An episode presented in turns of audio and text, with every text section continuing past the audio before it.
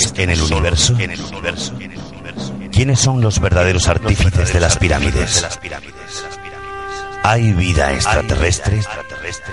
De ser así, ¿es posible que ya estén entre nosotros? Psicofonías, Ouija, ¿nos hablan los muertos? Némesis Radio, viajando a lo desconocido, sobrepasando el horizonte de la conciencia. Némesis Radio, programa dirigido y presentado por Antonio Pérez y José Antonio Martínez. Todos los domingos a partir de las 10 de la noche en Radio Inter y en Radio Intereconomía Región de Murcia, Némesis Radio. Radio.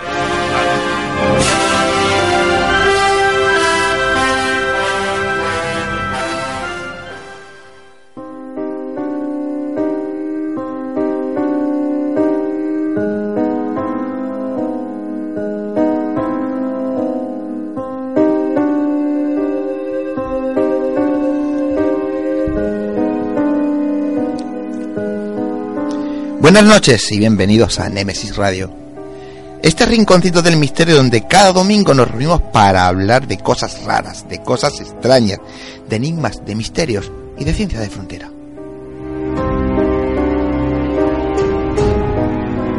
Con el programa de esta noche despedimos el año, ya que el próximo domingo, como todos sabéis, es Nochebuena y no habrá programa.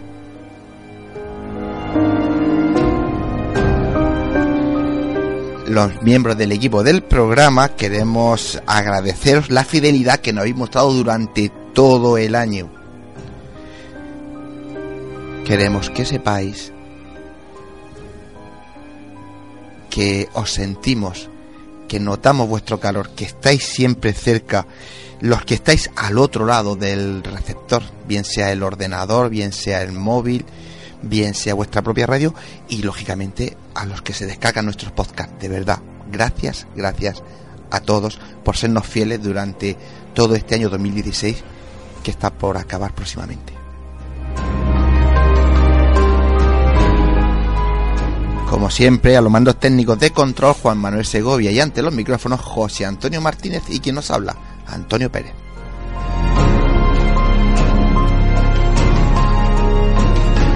En estos momentos estamos saliendo al aire por Radio Inter 96.8 de la FM y por Radio Intereconomía 90.7 de la FM en la región de Murcia. Y si queréis escucharlo desde fuera de la región, lo podéis hacer por internet entrando en la web www.intereconomiamurcia.com. Recordaros que el podcast del programa lo tendréis a vuestra disposición esta misma noche para escucharnos donde y cuando queráis. Y ya sabéis, elegir la plataforma que más os guste para escucharnos, pero no faltéis a la cita semanal con Nemesis Radio.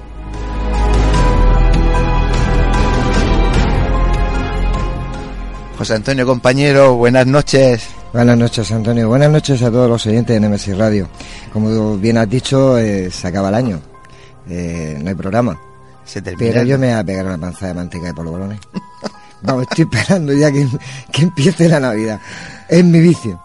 Eso está bien.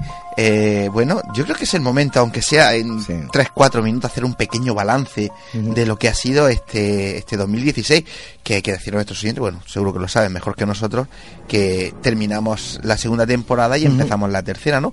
Y la gente que ha pasado, los compañeros, los, las entrevistas, los testimonios, la verdad que ha sido un año, yo creo que, que, que bastante fructífero para nosotros. Yo creo que ha sido muy positivo. Hemos hecho muchísimas cosas. eh, no han dejado de hacer otras. Que, que, bueno, creíamos que no podíamos hacerlas y se ha hecho como lo de como lo de la alberca, lo del auditorio. Eh, para mí ha sido, para nosotros creo que ha sido muy importante. Pero lo más importante mm, creo que ha sido que Nemesis Radio ha intentado tocar eh, muchísimos palos, muchísimos temas que tal vez eh, nuestros oyentes tengan dudas. Y si nuestro programa ha servido para por lo menos aclarar alguna, con eso me sobra. Sí, pero en el fondo estamos hablando de que somos un programa humilde, pero que intentamos ser didácticos y, mostrar pues cosas que, a lo mejor, oye, pues eh, en otros programas pues no se escuchan. Somos muy de personas y, y, no de tanto nombre. Siempre hemos peleado y hemos, hemos eh, abogado por, por traer gente que de verdad tenga cosas que contar. Por supuesto, no damos la espalda a los grandes del, mundo del misterio. De hecho, eh, creo que pocos les faltan por pasar por nuestros micrófonos, ¿no? Yo creo que muy poquito. Muy poco. Así que, eh, pero sí que es bueno, sí que es bueno abrir puertas a gente que quizás no tenga tantas posibilidades de llegar a otro tipo de programas, ¿no? Y creo que, creo que lo estamos consiguiendo. Sí, Nemesis Radio tiene que estar para eso.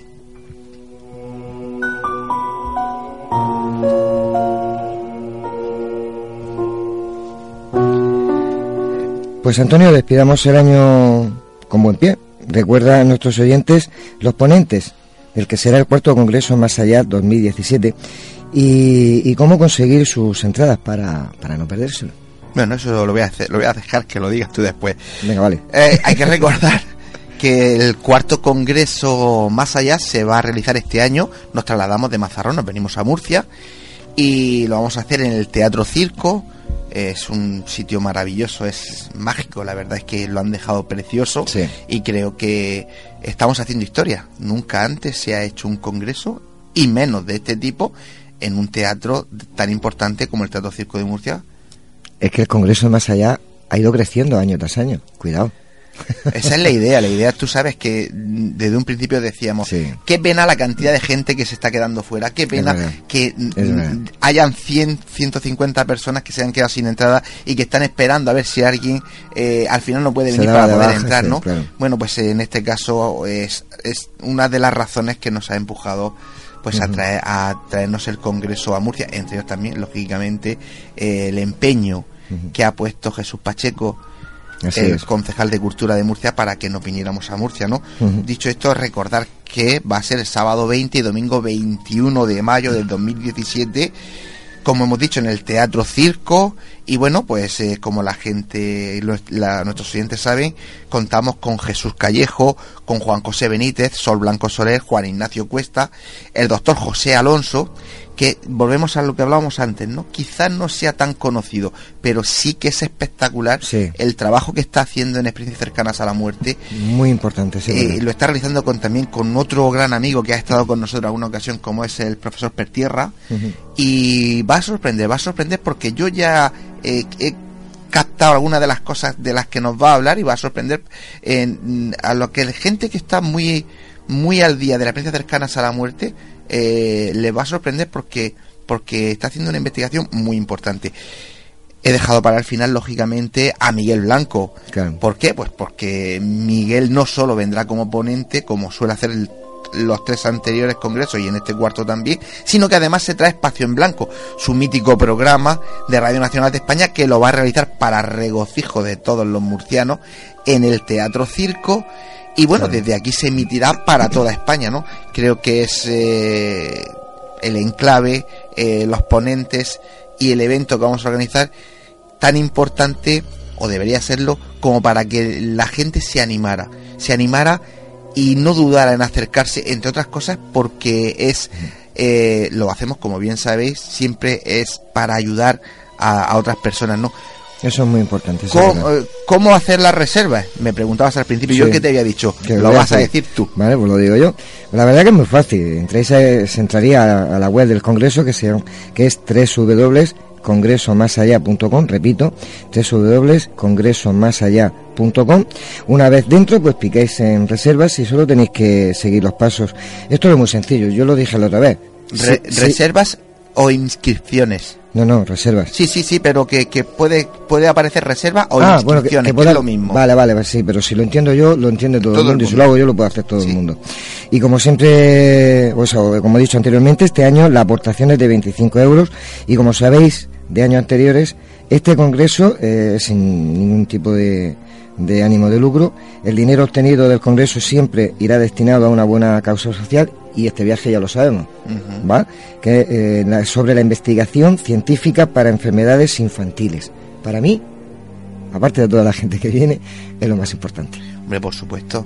Yo siempre digo y mantengo que eh, fomentar el, Mm. el, misterio, que digan lo Está que digan, bien. los fenómenos paranormales, el misterio, todo lo que lo que abarca la, la parapsicología, la ufología, sigue siendo cultura, ha sido, sigue siendo y va a ser toda la vida cultura y, y hay que fomentarlo, pero todo tiene que tener un, un final, ¿no? Y, y- y un objetivo. Y el objetivo nuestro, desde el primer momento, siempre fue el ayudar. Acuérdate que los 30 años anteriores lo hemos hecho con, Con Aspadén, Aspadén. Aspadén. en Mazarrón.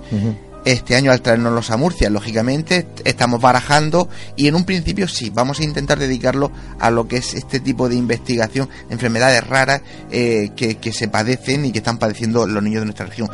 Ah, antes de terminar, sí que quiero dejar una cosa muy clara. Sí. Eh, cuando hagáis vuestra inscripción, eh, os va a salir, os saldrá un número que es el código de reserva.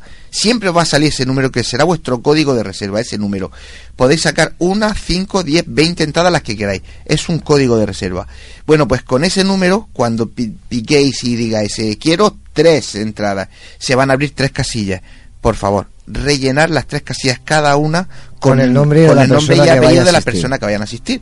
Porque si no, quien organiza el congreso no va a poder hacer las credenciales y no vais a poder eh, identificaros con vuestro nombre. Porque claro, si por ejemplo tú, José Antonio, sacas tres entradas y Pongo tú solo José envías Antonio Martínez, José Antonio Martínez, Van a ver tres José Antonio Martínez. yo no te puedo dar tres credenciales que ponga José Antonio Martínez. Tendré que darte una así y dos en blanco. Claro. Pues eh, yo creo que no es lo correcto. Lo correcto es que cada uno tenga su credencial con su nombre, sobre todo porque nos gusta guardarlas, ¿no? Sí. Así que eso es muy importante. Vale, y otra cosa, para cualquier tipo de duda o información que, preciséis mandar, pues se puede, podéis mandarla al email congreso más allá arroba conexioncultura.es. Repito, congreso más allá arroba conexioncultura.es.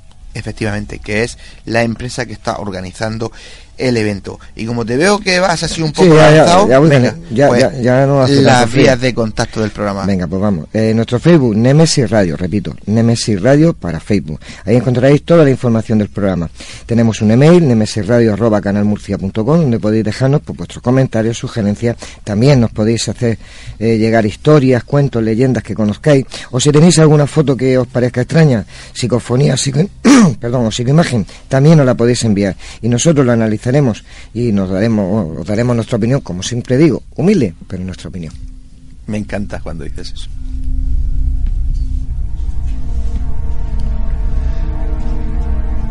Bueno, ¿Sigo? Si, si has respirado, ¿Sigo? Sí. venga, pues da un pequeño avance de los temas de esta noche. Venga, vamos. Pues esta noche entrevistaremos a Fede y María José, o lo que es lo mismo, a divulgadores del misterio. Nuestro compañero Pepe Bernal nos pondrá al día del mundo del misterio con las noticias de Némesis Radio. En leyendas esta noche nuestro compañero Enrique Delgado nos trae una, la leyenda de Krampus.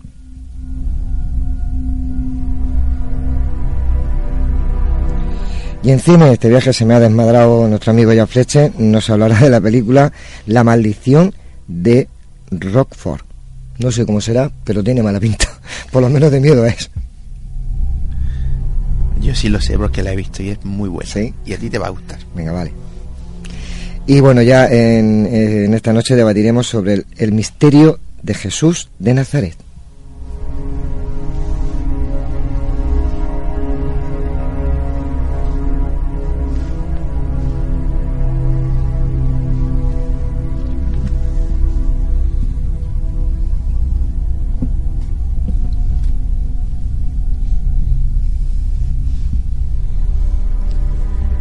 El camino es largo y está a punto de comenzar. Con pinches de la noche. Poneros cómodos, agudizar las orejas, que empezamos.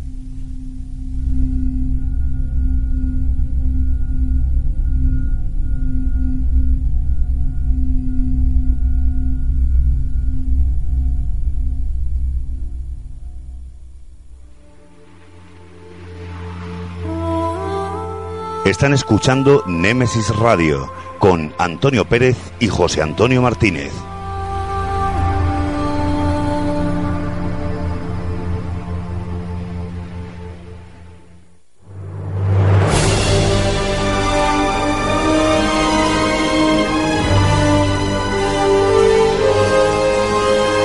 Entrevistas, conocimientos, inteligencia, experiencia, Iniciamos la entrevista de la semana.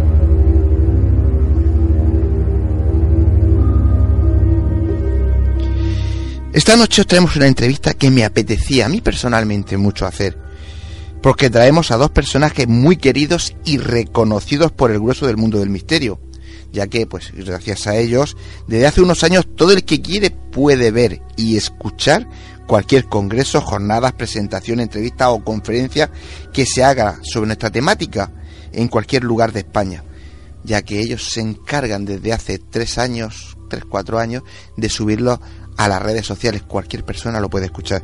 Hablo de Fede y María José. María José Fede tanto monta, monta tanto. O lo que es lo mismo, divulgadores del misterio. Es una entrevista que, como he dicho antes, me apetecía hacer y me apetece compartirla con vosotros. Vamos a escucharla.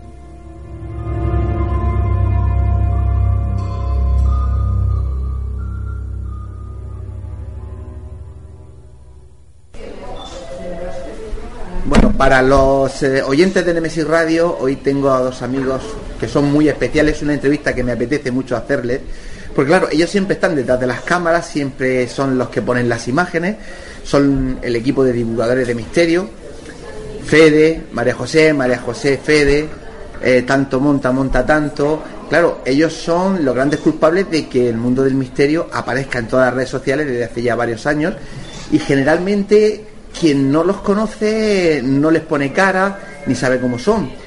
Y yo eh, decidí cuando vine a Granada el otro día que, era importante, era importante eh, conocer la opinión tanto de uno como de otro, porque si algo tienen es bagaje y experiencia. Eh, ante todo, Fede, María José, buenos días. Buenos días. buenos días.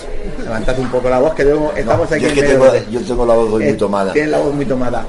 Eh, una cosa que mucha gente se pregunta, ¿cuándo y por qué empezó Divulgadores del Misterio?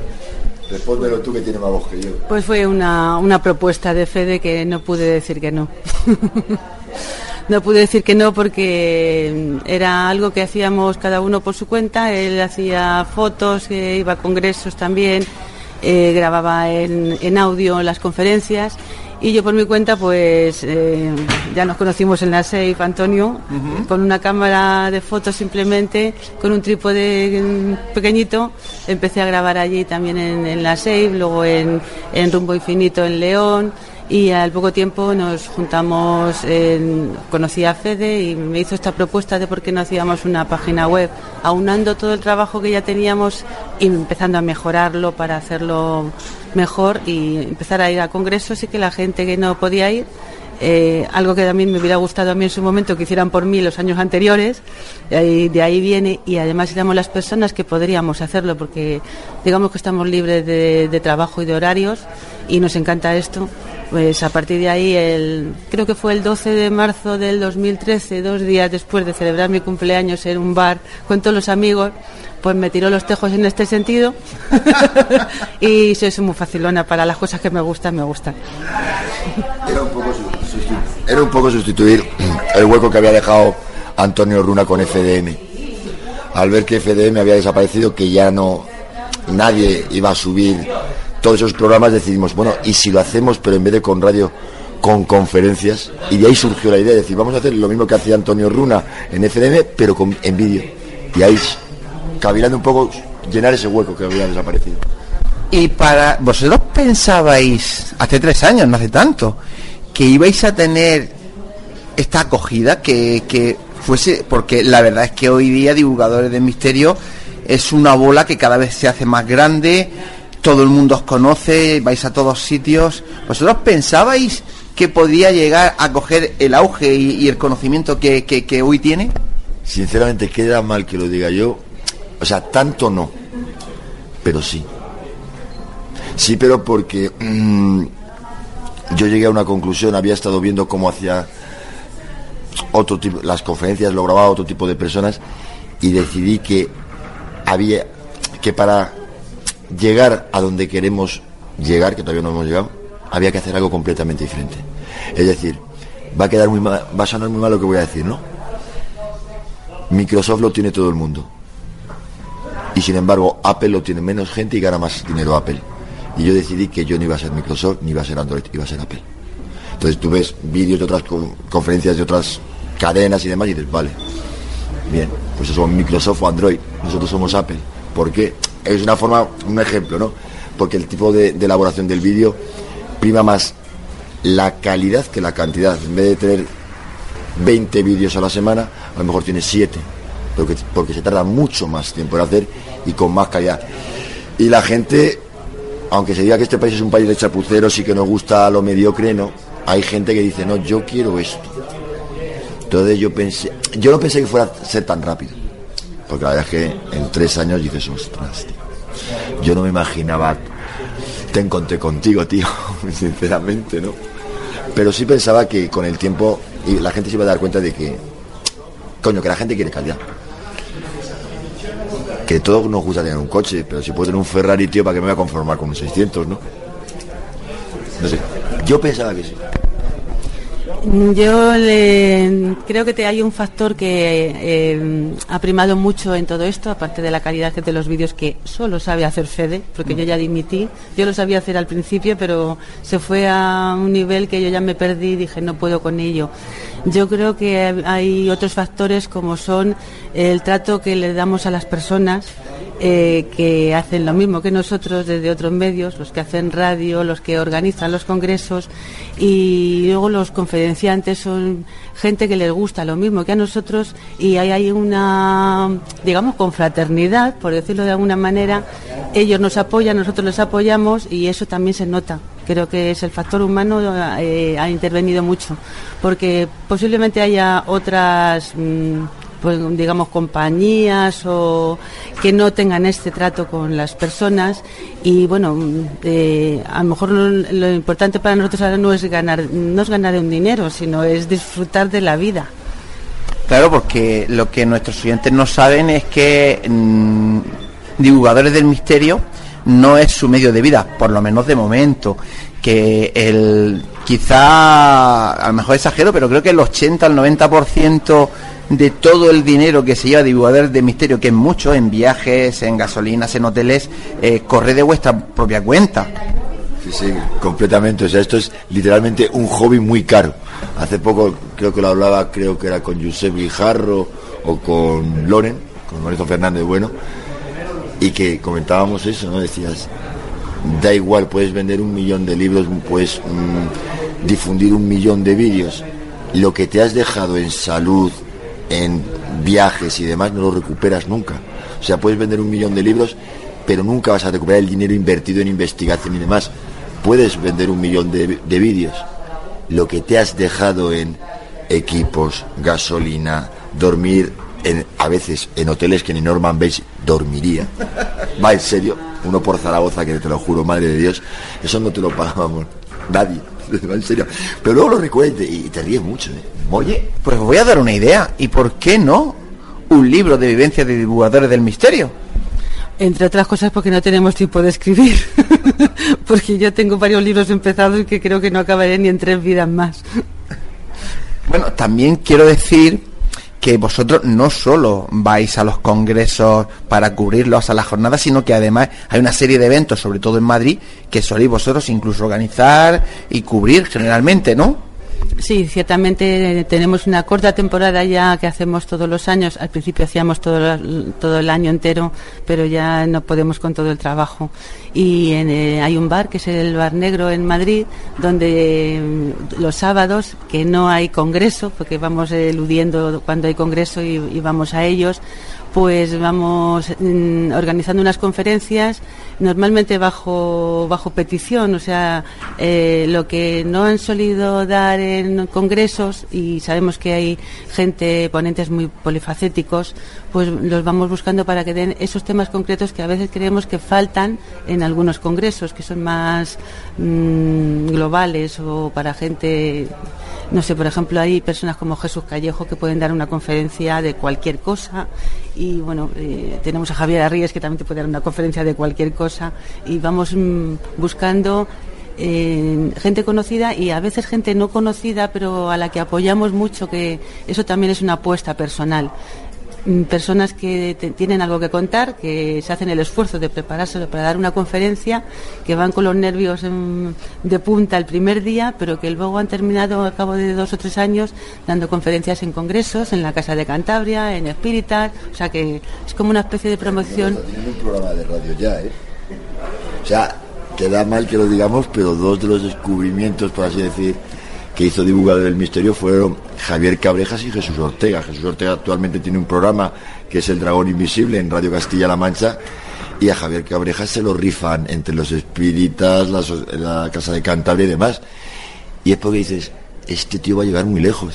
O sea, que queda muy bien el... Es otra cosa que, pensamos en divulgadores, ¿no? Cuando empezamos.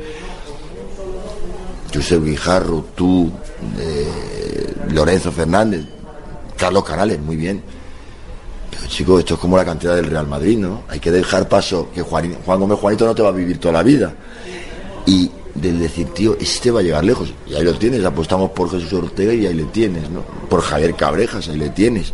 O sea que un poco el bar negro tiene esa ventaja, que es traemos a los dioses, a los ya en el Olimpo, y animamos o intentamos meter a aquellos que creemos que en el futuro serán los dioses del Olimpo. Sí, porque además creo que compartimos eh, ya no amistad, sino la misma filosofía. Sabéis que a mí me gusta también en mis congresos llevar gente muy importante, muy reconocida, y gente que tiene, no son tan, tan reconocidos, pero para mí, como para vosotros, tan importante porque tiene tantas cosas buenas que decir, ¿no? Estos dos que han nombrado, la verdad que son, ya se les veía, hace ya tiempo se les veía que iban a llegar, que iban a llegar lejos. Yo de verdad, Fede, te agradezco mucho que me metas con Yusef, con Lore, pero bueno, eh, ¿qué más quisiera yo, no? Además es un bagaje, ¿no? Sí, un bagaje sí, pero... O sea, no todo el mundo puede presumir de decir, Manolete, yo el año que viene voy a meter a 500 personas y lo organizo yo. Hombre, eso te lo hace Cristiano Ronaldo. Pero vamos, eh, salvando la distancia en el fútbol. Pero a día de hoy solo tienes que ver el Congreso de Planetas, ¿no? Y el Congreso de Planetas lleva superpotencias, auténticas superpotencias cuesta, les cuesta. Este año les ha costado, también porque ha tenido líos en el sentido de, de que como están con el programa de televisión, no les ha dado más tiempo, ¿no? Pero todo el mundo puede decir, oye, machote, yo soy capaz de mover a 500, 600 personas. Eh, por mi parte, que Dios te oiga, que de verdad el, el cuarto congreso más allá consigamos meter esa gente. De verdad que sería, bueno, vosotros sabéis que que ya no un sueño, porque el sueño ya está cumplido, que es el primero que hicimos, pero sí que sería, es un reto muy importante, es decir, mm, desde mi punto de vista, y no quiero ser yo el que esté hablando, porque es vuestra entrevista, pero desde mi punto de vista, creo que necesitábamos crecer, el Congreso Más Allá necesitaba crecer, y necesitábamos dar este paso, ¿no? Para mí es muy importante poder contar, contar con gente como vosotros, ya no es la amistad, sino el apoyo, y que siempre estáis ahí, divulgáis todo lo que vamos haciendo y bueno, pues eh, seguimos en el camino y, nos vamos a seguir viendo, pero no nos desviemos. Que ahora sí os quiero meter un poquito el dedo en el ojo. A ver, eh, son centenares seguro los eh, ponentes que, a los que habéis cubierto por sus conferencias. ¿Hay mucho vende humo? Mm, a ver, yo lo que hago Sí, hay en todas partes. hay, que, hay que saber quitar, eh, buscar la, aguja en el pajar y esas cosas, ¿no? Pero mm, de las conferencias, Fede tiene unos gustos, yo tengo otros. Entonces, mm, según lo que a ti más te gusta, hay veces que no te cansas del mismo tema, aunque, bueno, pueden ser vendehumos o no.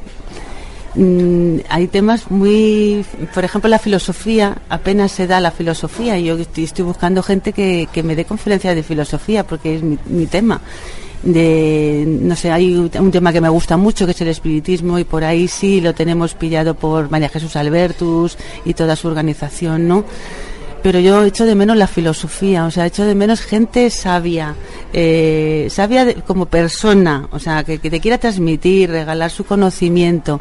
Y sí me gustaría nombrar algunos que son de los que más me han transmitido. Uno de ellos es eh, Luis Silva, que es como persona una maravilla. Otro de ellos es José Luis, eh, es Jesús Callejo. Javier Sierra muchas veces hay una conferencia que dio en, en, la, en el grupo EPTA en la última temporada sobre filósofos que yo la puse en mi muro. Es la mejor conferencia que pero por mi gusto por lo que yo no, no porque quizá haya otras mejores. Y luego hay otro señor que, que es muy muy explosivo muy él que es Juan Ignacio Cuesta. O sea, Juan Ignacio Cuesta se prepara el, tema que yo le digo y se queda corto y te cuenta cómo es las, cosas. Y bueno, ese tipo de conferencias son las que me gustan. Y luego hay otras personas que son los espíritas. Aldo Linares, por ejemplo, es otro, otra persona alucinante. Es, es lo que me gusta a mí. Sí, sí, pero, pero si hablamos de gente inteligente, lista, tú te llevas la palma, porque me acabas de torear de una manera que yo te he hecho una pregunta y me has contado lo que has querido. Fede, eh, te paso la pregunta a ti. ¿Hay muchos vendedores de humo? Eh, alguien dijo una vez que entre el amor y el dinero lo segundo es lo primero. Pues ya está. ¿Quieres algo más? ya está. No, lo que yo quiero es que, nuestros oyentes sepan que efectivamente, como en cualquier faceta en este mundo, hay gente de todas clases. Igual que hay gente que es muy fácil de poder eh, grabarlos y entrevistarlos, y hay gente que cuesta un poquito más, ¿no? Que no es nada fácil hacer lo que vosotros hacéis. Es a lo que yo más me refería, ¿no? A ver, mm, cuando tú, por ejemplo, llevas, creo que actualmente vamos por 714 vídeos, sin contar los que están en el cajón desastre pues porque salieron mal y demás, pero deben de rondar los 900 o por ahí. En un congreso a lo largo de, no sé, debemos llevar como 50, 60 congresos, no sé cuántas conferencias y demás, te encuentras de todo. Vende humos, los hay, son los menos, pero no veas cómo ven. Si algo que me gusta de Fede es que nos conocemos años ya y él no, no. Y porque es un poco, digamos que comedido a la hora de hablar delante de una cámara. Es que tengo que seguir grabando, como suelte lo que realmente pienso, me quedo sin congreso mañana, no me jodas. El mío siempre lo tendréis. Así que, bueno, lo que yo quería es que nuestros oyentes conocieran pues un poco a María José, un poco a Fede, que son personas que se dejan, con perdón, el culo todos los santos días de su vida por, por el misterio y bueno, pues eh, eh, ser un poco justos, ¿no? Y poder eh, hacer llegar a la gente que esa gente que hay detrás de esa cámara, de esos congresos grabados, pues es gente que merece mucho la pena y para mí es un placer pues poder hablar con vosotros un poquito.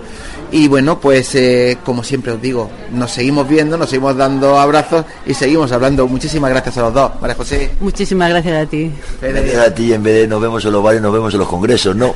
o en el bar de los congresos. en las dos cosas nos viene bien. Venga, un abrazo, hasta siempre.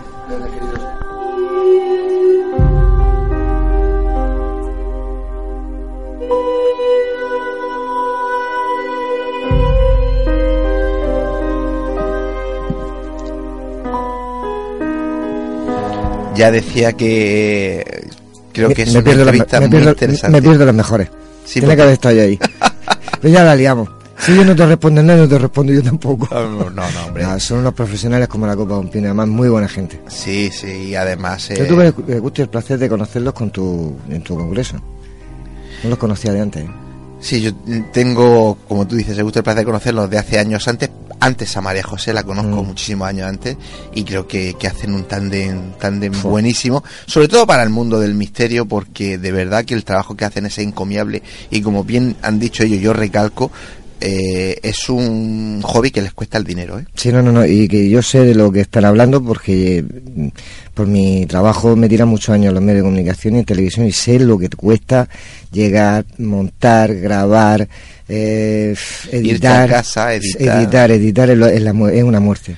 Además, él, como dice Fede, es muy perfeccionista Sí, y, yo lo sé por, por, por, por mí mismo, porque sin ir más lejos, en el Congreso del año pasado, eh, la conferencia que dimos nosotros, como no le di las imágenes que él quería, eh, que eran las originales, por, por una serie de circunstancias, me dijo, pues entonces yo no lo puedo hacer. Digo, pues no lo hacemos. Pues no hacemos. Y de hecho, eh, pusimos un- unos, mm, lo que es eh, una grabación del- de la conferencia, pero una toma general que hicimos nosotros. Fede se negó en rotundo, porque yo lo conozco, Claro, ¿no? claro. Entonces, él solo hace como la cosas copa de un pino, calidad. no como nosotros. Venga, vámonos. Que te decía que te tenía que parar porque ya está Pepe Bernal aquí levantándome sí. la mano. ¿Yo qué? ¿Y ¿Yo qué? Pues ya sí, entramos en tiempo de noticias, en tiempo de Pepe Bernal.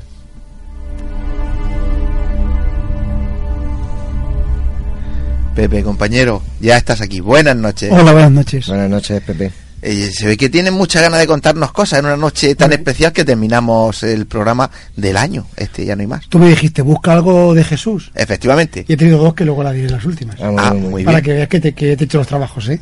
¿Qué ha aplicado? El, el- el Pepe ha aplicado. Bueno, pues empieza. Bueno. Cuéntanos. Mira, la primera, recordad, os- hace una semana hablamos de una tormenta que dejó hospitalizado un montón de personas en, en Australia por alergias. Bueno, eso fue el 21 de noviembre.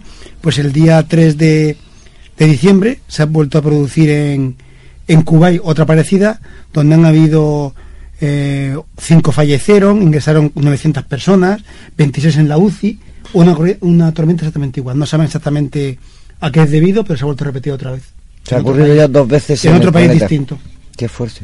No saben lo que es. Misterio de la vida.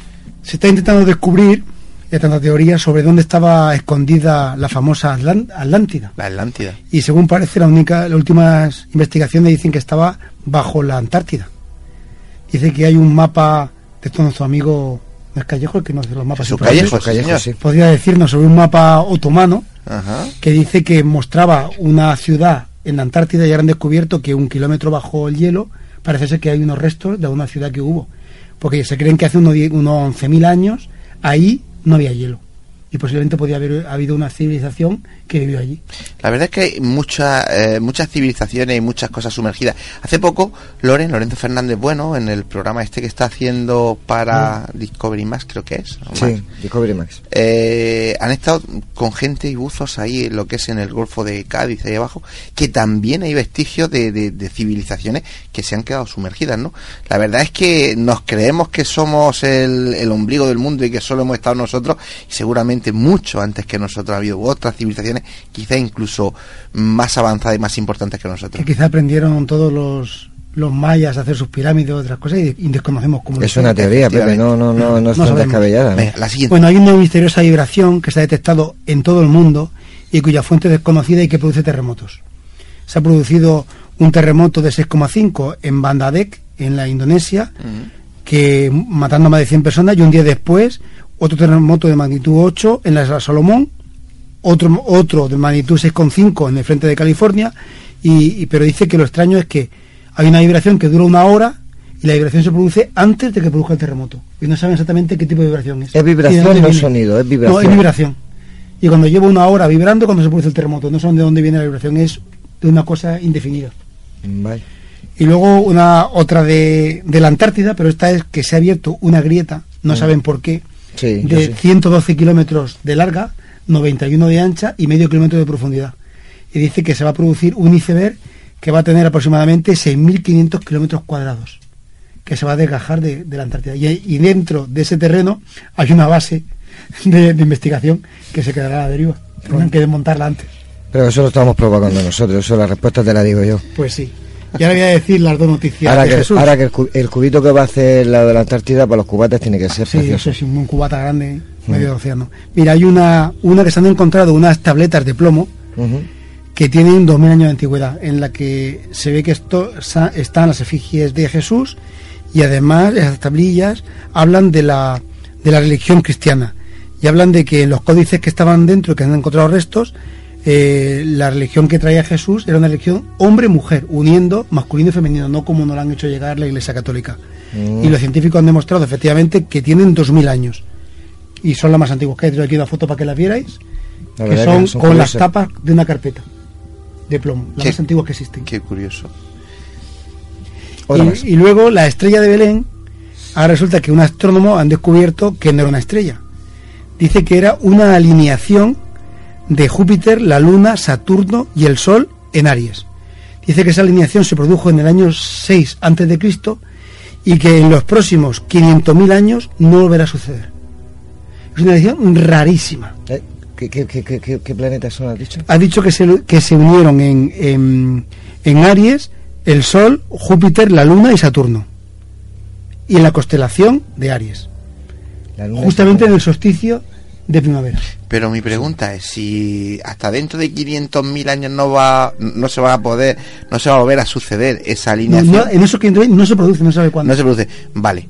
Eh, ¿Quién me dice a mí que eh, quien ha hecho esa predicción No, es real no es real? Tengo que hacer un acto de fe. No con ordenadores se vuelve para atrás, la No, posibilidad hombre, de eso se sabe. cuidado. Astrofísicamente se sabe. Cuidado, no, al fin y al cabo volvemos a hacer actos de fe. Es decir, cuando decimos, por ejemplo, que la luz tiene 300.000 kilómetros por, Se ha medido también. por segundo, y que, pero ¿quién te dice que, que pasadas tres horas, segundo a segundo, sigue a esa velocidad? Se supone, nosotros Hombre, eso no varía la velocidad de la luz. Mm, pero- si varía la velocidad de la luz, varía el tiempo. no va, eh, efectivamente, ahí a donde yo voy, que es que a veces decimos que la ciencia, la ciencia, la ciencia quizá no Hombre, sea tan exacta como tú conoces pensamos. los calendarios permanentes, que tú sabes el día que naciste y sabes exactamente dónde estaba cada estrella, cada porque se puede saber perfectamente hoy día, con, lo sabían antes, con otros métodos mucho más antiguos. Pero bueno, Algo aquí más. está. Y están. Pues eh, como siempre, gran Pues trabajo, Pepe.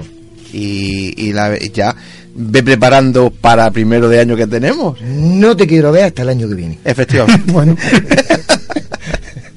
que sí que como siempre, un placer, un abrazo y, y enhorabuena porque siempre nos traes cosas muy interesantes y eso, que se lo sepan nuestros oyentes, que hay que currárselo, no es fácil de conseguir. No, no, no. Así que como siempre, un placer, Pepe. gracias, Antonio.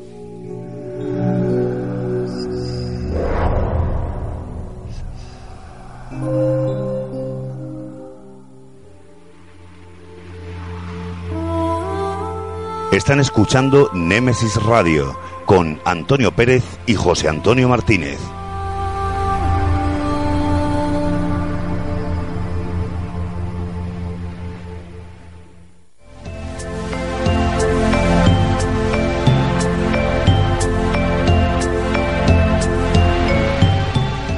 Es el momento, es la hora de adentrarnos en el enigmático mundo de las historias, cuentos y leyendas.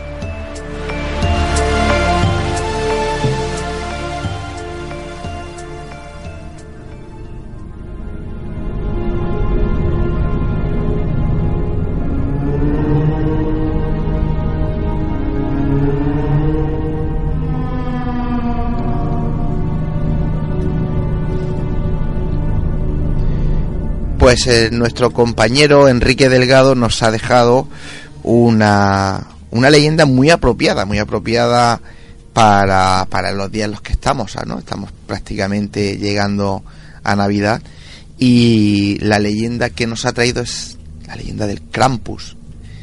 Hay mucha gente que hasta no hace mucho tiempo lo desconocía, porque yo creo que si no iba a ser por la película que hace un año o un poco más eh, se puso en los cines sobre, sobre este personaje, hay mucha gente que lo desconoce. Y, y yo creo que acertadamente Enrique esta, esta semana ha dicho, vamos a, a intentar que la gente sepa algo más. Entonces, para los que no lo conozcan o el que conozca poco de Krampus, eh, vamos a escuchar la leyenda que nos ha preparado Enrique.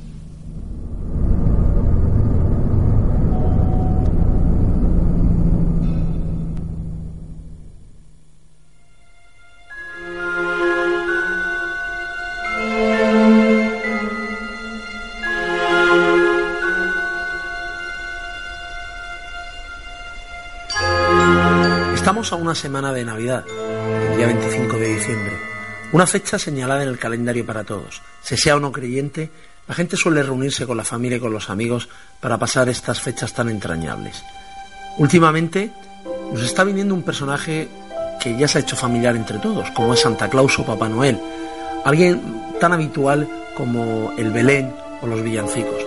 Pero desde hace un año atrás estamos también escuchando hablar un personaje que aparece ese día, el día 25 de diciembre, el Krampus. Quizás una película, desde mi punto de vista, no muy bien hecha, la ha hecho llegar a la fama. Pero ¿quién es el Krampus?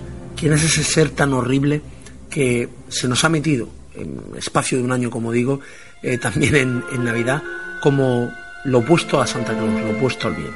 Pues realmente el Krampus es una criatura del folclore de los países alpinos. Eh, aparentemente demoníaco, aparece también eh, el día de Navidad y es el contraste completamente opuesto, como hemos dicho, a Santa Claus. Santa Claus, Papá Noel, trae regalos a los niños buenos, pero el Krampus parece ser que se lleva a los niños malos en una bolsa que tiene. La leyenda cuenta que este demonio o ser mitológico aparece entre la noche del 5 y el 6 de diciembre y durante dos semanas eh, va recorriendo las calles haciendo sonar una campana eh, oxidada para asustar a los niños malos con su presencia. Tiene que ver quizás que hayan estado 11 meses portándose mal, pero a falta de dos semanas para Navidad es un recordatorio para decir que están próximas las Navidades y que si quieren regalos tienen que portarse bien. Pues quizás sea así. En algunos casos eh, va solo por las calles de, los países alpinos y en otras va acompañado por Papá Noel, para que los propios niños vean eh, quién es el bien y quién es el mal. Eh, esto no viene de hace poco, ni mucho menos tiene que ver con esta película que, como os he dicho, se estrenaba hace un año. Eh, el origen del Krampus es un origen que viene probablemente, según hay informes, de antes de que Jesucristo naciera. Curiosamente, el tema de debate esta noche en nuestro programa. Parece ser que por las tierras de Austria y Hungría era ya conocido, ¿no? Eh, la palabra o el nombre original viene del alemán, Krampen, que significa garra. Según ha ido transcurriendo eh, familiarizarmente este nombre, eh, es el Krampus que conocemos actualmente. Es curioso porque, por ejemplo, en el siglo XIX, la influencia alemana en buena parte de Europa hizo que el mito creciera hasta países como Croacia, República Checa, Eslovaquia e incluso en el norte de Italia. Eh, la tradición del Krampus fue claramente llevada por estos países de, Europa durante buena parte del siglo XIX y primera parte del siglo XX. Era un poco eh, la fiesta navideña llegó a asemejarse, ¿no? Por, por decirlo de alguna forma, con la fiesta de Halloween. Eh, los campesinos y la gente de los pueblos se vestían de demonio, pues en este caso el demonio navideño del Krampus para sa- también salir a pedir bebidas y comida. Eh, la región católica no lo vio con buenos ojos, como puede pasar en muchos de estos casos, y eh, condenó al exilio de esta leyenda por ser un demonio pagano, ¿no? Eh, sin embargo, pues de, a finales del siglo XX volvió a coger ese protagonismo que, ha llegado hasta, hasta ahora, ¿no? Como digo, actualmente es muy, muy común, ¿no? En, Austria, ver a la, gente joven la noche del 5 de diciembre vestirse de- del Krampus. Eh, es un poco, como se estaba comentando, ¿no? Eh, Halloween, carnaval. Bueno, pues para ellos es eh, esa noche, la noche de- del 5 de diciembre, donde el Krampus hace su aparición. Hay que decir que, por ejemplo, en la época posterior a la Guerra Civil Austriaca, la tradición del Krampus fue un objeto perseguido, es decir, no solo a nivel de la religión católica, como, sino que también en otros objetos como puede ser otro tipo de, gobierno, ¿no? como era el gobierno austríaco tras la guerra civil, eh, dijo que tampoco podía estar el, el Krampus eh, autorizado. Hoy en día, año 2016, desde hace varias semanas, eh, Austria viste a sus, camp- a sus Krampus por la, por, la, por la calle y son muchos los niños que al verlos se asustan. Esta es la leyenda de esta noche, esta es la historia que quizás muchos no conocíais, a lo mejor habéis visto la película. Digo, una película que, bueno, deja un poco indiferente, ¿no? Eh, digamos que para la gente joven o los más pequeñines, para ir acercándose al mundo del terror está muy bien, pero estoy convencido que ni un servidor ni nuestro compañero de cine Jack Fletcher la recomendaría como algo extraordinario para ver. También ha salido en algún capítulo, por ejemplo, de, de Scooby-Doo, y al final, pues poco a poco se ha ido convirtiendo en un personaje del folclore, no solo alpino como era al principio, sino que poco a poco, como va pasando con Santa Claus, como va pasando con Halloween, pues va entrando poco a poco también en la vida y en los hogares españoles.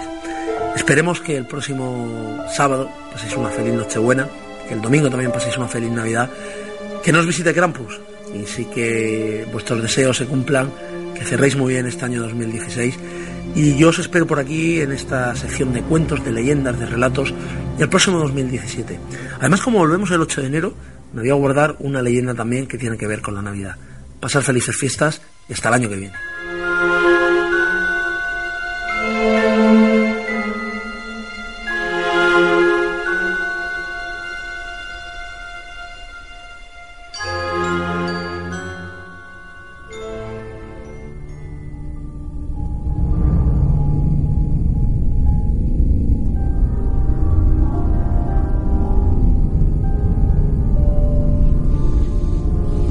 Como al principio del programa hablaba con José Antonio, intentamos ser siempre un poquito didácticos, ¿no? Para que quien no sepa quién es ese personaje, ese Krampus, bueno, pues eh, Enrique creo que le ha dado un poco de luz, ¿no? Sí, le ha enfocado bastante bien. Pues continuamos.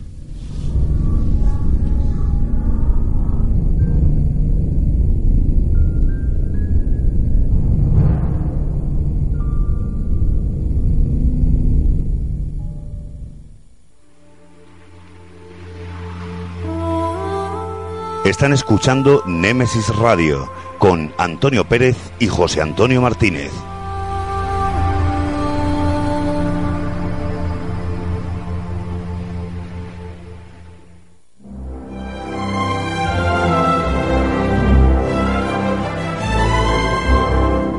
Cine, romance, drama, terror, comedia, ciencia ficción, aventuras, acción nos incorporamos a la gran pantalla del cine.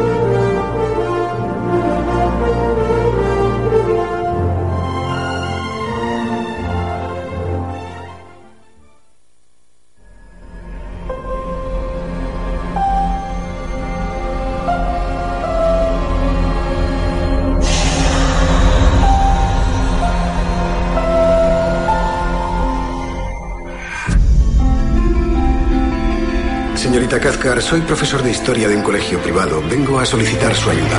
Usted es cazadora de fantasmas, además de escritora. No se puede cazar algo que no existe. Creemos que sí existe. Nos gustaría que los fantasmas fueran reales. Eso no significa que lo sean. A estos niños no les preocupa oír ruidos por la noche. Están muertos de miedo. Conozco este colegio y no creo en tonterías de fantasmas visto a ese niño fantasma con sus propios ojos? Yo, señorita. Estaba en el pasillo de arriba. Vamos a verlo, ¿de acuerdo? Un detector de campos magnéticos. Captadores de huellas. ¿Los fantasmas dejan huellas? No, pero sí las personas que fingen serlo.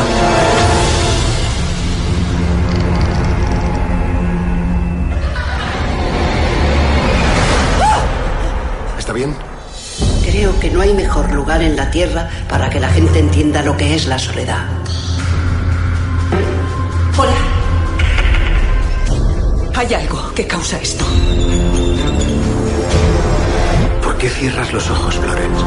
Necesitas ver fantasmas más que nadie.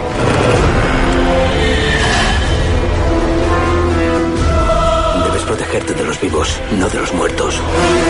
Cierren la casa. Siempre vives asustada, cierras los ojos. ¡Vosotros hacéis esto! Con la esperanza de que el terror desaparezca, pero no desaparece.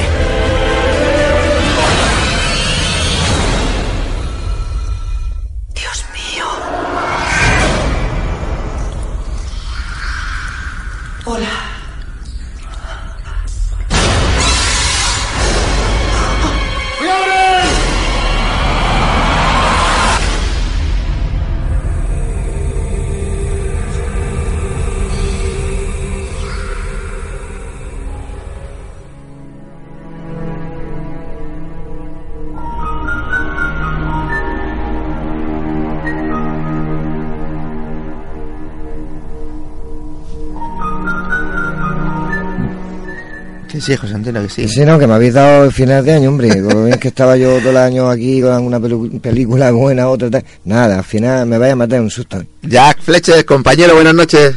Buenas noches, ¿cómo va todo?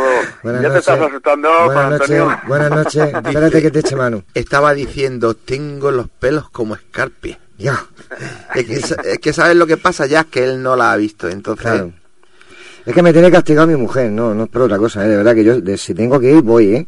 Pero ir por ir, no, como que no. La maldición de Rockford. Yo he de decir que es una película que he visto, una película que me encanta por motivos obvios, pero eh, aquí tenemos a Jack Fletcher para que nos cuente alguna cosilla de ella. Eso. Bueno, os contaré poco, porque ya sabéis que a mí decipar las películas no me gusta. Pero bueno, la película la he recomendado. Desde mi punto de vista no es una obra maestra, obviamente no lo es, desde mi punto de vista. ¿eh? Algunos lo consideran una, una joya. Para mí no lo es. Es una buena película, es entretenida, mm, se deja ver, la, la puedes ver hasta dos veces.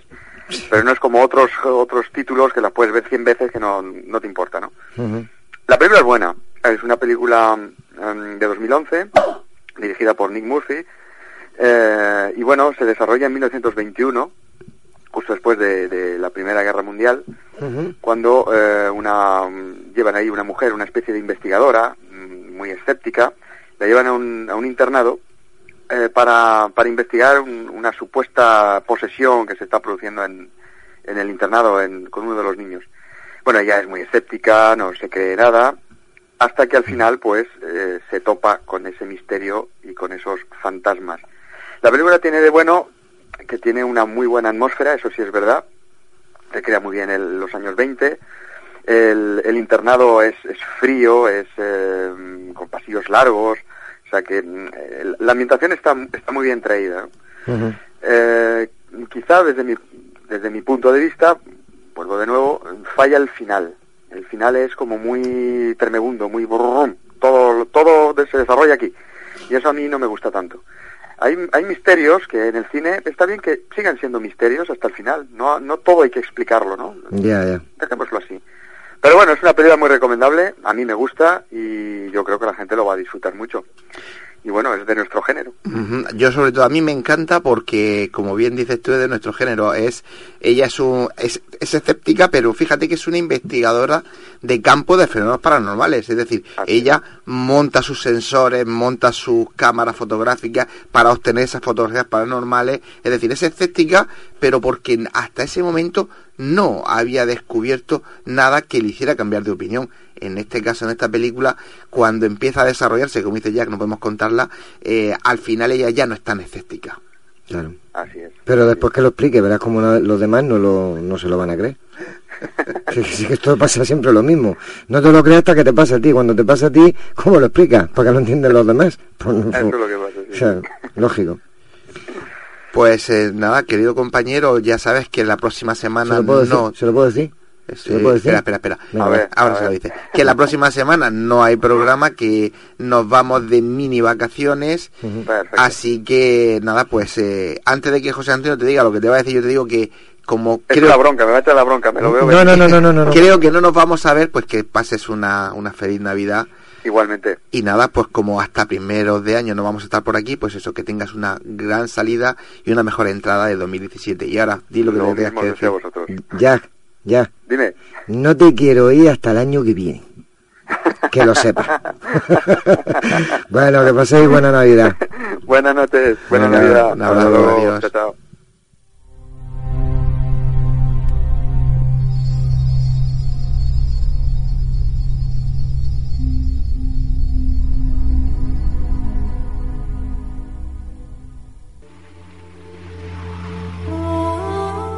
Están escuchando Némesis Radio con Antonio Pérez y José Antonio Martínez.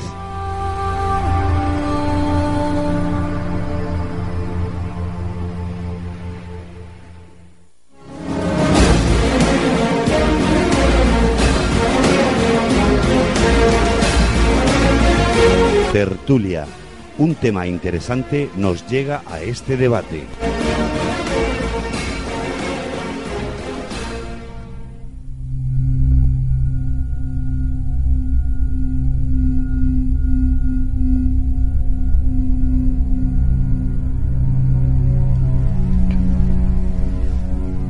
Pues ya estamos en tiempo de debate. El tema de esta noche no podría ser más apropiado, dado las fechas en las que nos encontramos. El misterio de Jesús de Nazaret. A nadie escapa que Jesús de Nazaret por sí solo es todo un gran misterio.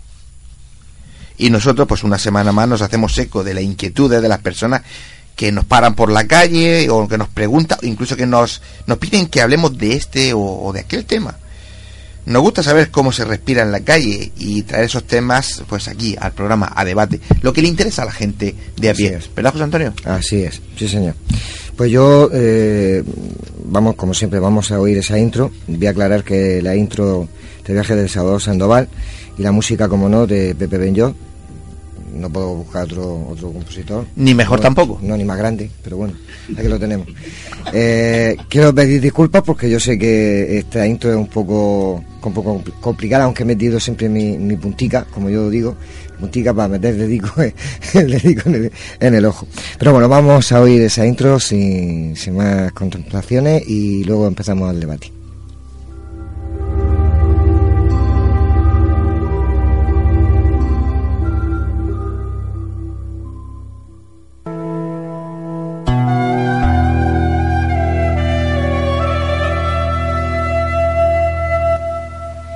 Misterio de Jesús de Nazaret.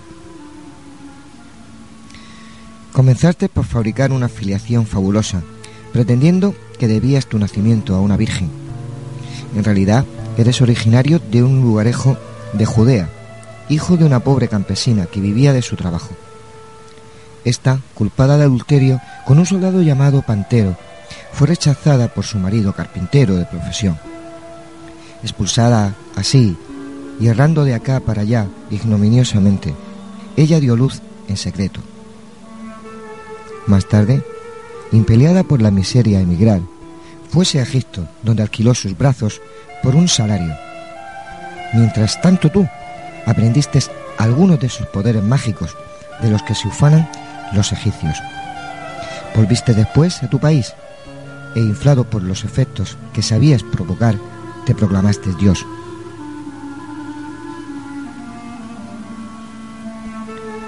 Estas palabras, puestas en boca de un judío por el filósofo platónico Celso, interpelan directamente a Jesús y ponen en cuestión su pretensión de ser hijo de Dios.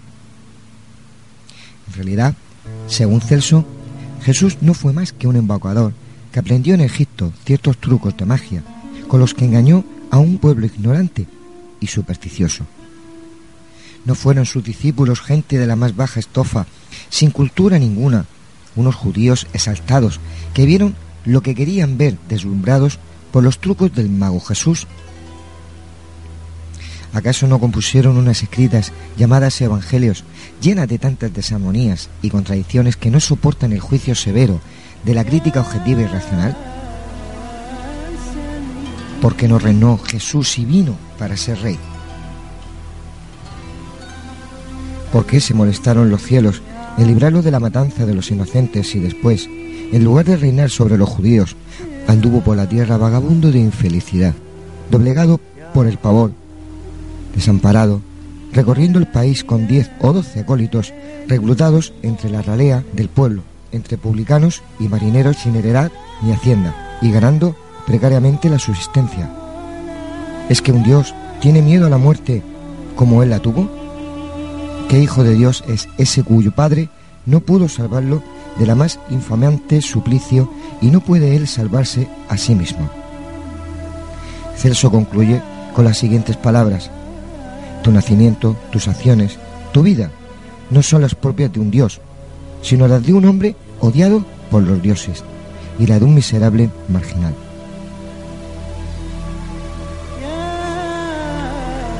Muchos hoy día mantienen postulados semejantes a los de Celso.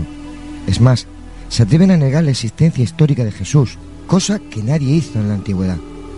Pero, ¿tiene base todas estas críticas? Es verdad que la investigación moderna ha demostrado que el cristianismo es un fraude desde sus mismos orígenes. A esta intro, redactada por Salvador Sandoval y locutada humildemente por mí, quiero añadir una reflexión personal. Tal vez después de tantos dioses, griegos, humanos y todo el Olimpo entero, con grandes poderes y virtudes por encima de todos los seres de este planeta, a lo mejor Jesucristo vino a nosotros de una forma más humilde y humana, para llegar a nosotros de una forma fácil y sencilla de entender. Porque sus valores e ideas son sencillas y a la vez muy poderosas, para convivir y existir en armonía con todos y con cada uno de los seres de este planeta. Termino diciendo las palabras de Salvador Sandoval.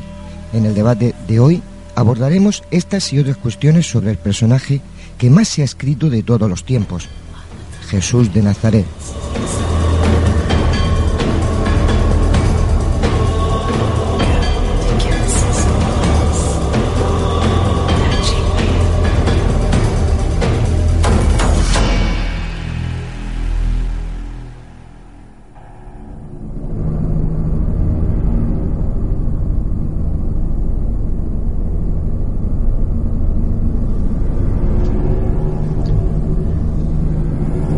Reconocer que el contenido de la introducción, chapo. Venga, va, dilo, si no lo dices, revienta. Pero la locución. Bueno, a ver, venga. venga, vamos, vamos, vamos a ser generosos. Para acá, a ver lo que dice. A probar raspado. Pues vas a perder 30 euros. Lo mejor la música. Porque se dice de que, que la narración son 30 euros que te doy. De verdad, no, no, de verdad, eh, en serio, me ha gustado, eh, me ha gustado. Pero claro, si es que no, viniendo de, de un sabio como Salvador, tiene que ser buena. Sí, es verdad. Bueno, vamos a presentar a las personas, compañeros, tertulios que, que están presentes, como son esta noche José Ramón Sánchez, buenas noches. Hola, buenas noches. Pepe Bernal, buenas noches. Hola, buenas noches. Antonio Pérez, ah, te tocó. Buenas noches. Venga, Paco Torres. Muy buenas noches. Pepe Ben George. Muy buenas noches. Y don Salvador Sandoval. Buenas noches. Como tienes todos los números, ya sabes que vas a empezar tú. Así, Empiezo yo, Así ¿no? que le di la venia y usted puede hablar. Yo os agradezco las palabras de, de reconocimiento, pero tengo que decir que he seguido la línea de, de un texto de Celso. Celso es un filósofo platónico del siglo II que mm, hubiera dado lo que fuera porque el cristianismo hubiese sido barrido de la faz de la tierra. Mm, no sé, se, se nota un O- poquito. Esa, si esa inquina hacia el cristianismo no es una cosa nueva, no es una cosa de, de- de- de- los tiempos de la Unión Soviética, ni no, no, no, ni muchísimo menos. Ya entonces hubo personas que mm, eh, querían que el cristianismo no se extendiese y hubieran, hubieran preferido que, que hubiera desaparecido. Y Celso era uno. Y Celso escribió un libro al que él tituló el Aleces Logos, que significa el discurso verdadero, las ediciones de hoy añaden discurso verdadero contra los cristianos. Y en él, pues, hace un, ataque furibundo contra la doctrina cristiana. Eh, llega a realizar afirmaciones muy fuertes, por ejemplo, cosa que no solamente decía en la antigüedad, sino que eh, estaba bastante extendida. Decía que los cristianos practicaban la onolatría, es decir, que adoraban a un asno. De hecho, se han encontrado grafitis en las paredes de, en algunas paredes de Roma, en que aparece un asno crucificado.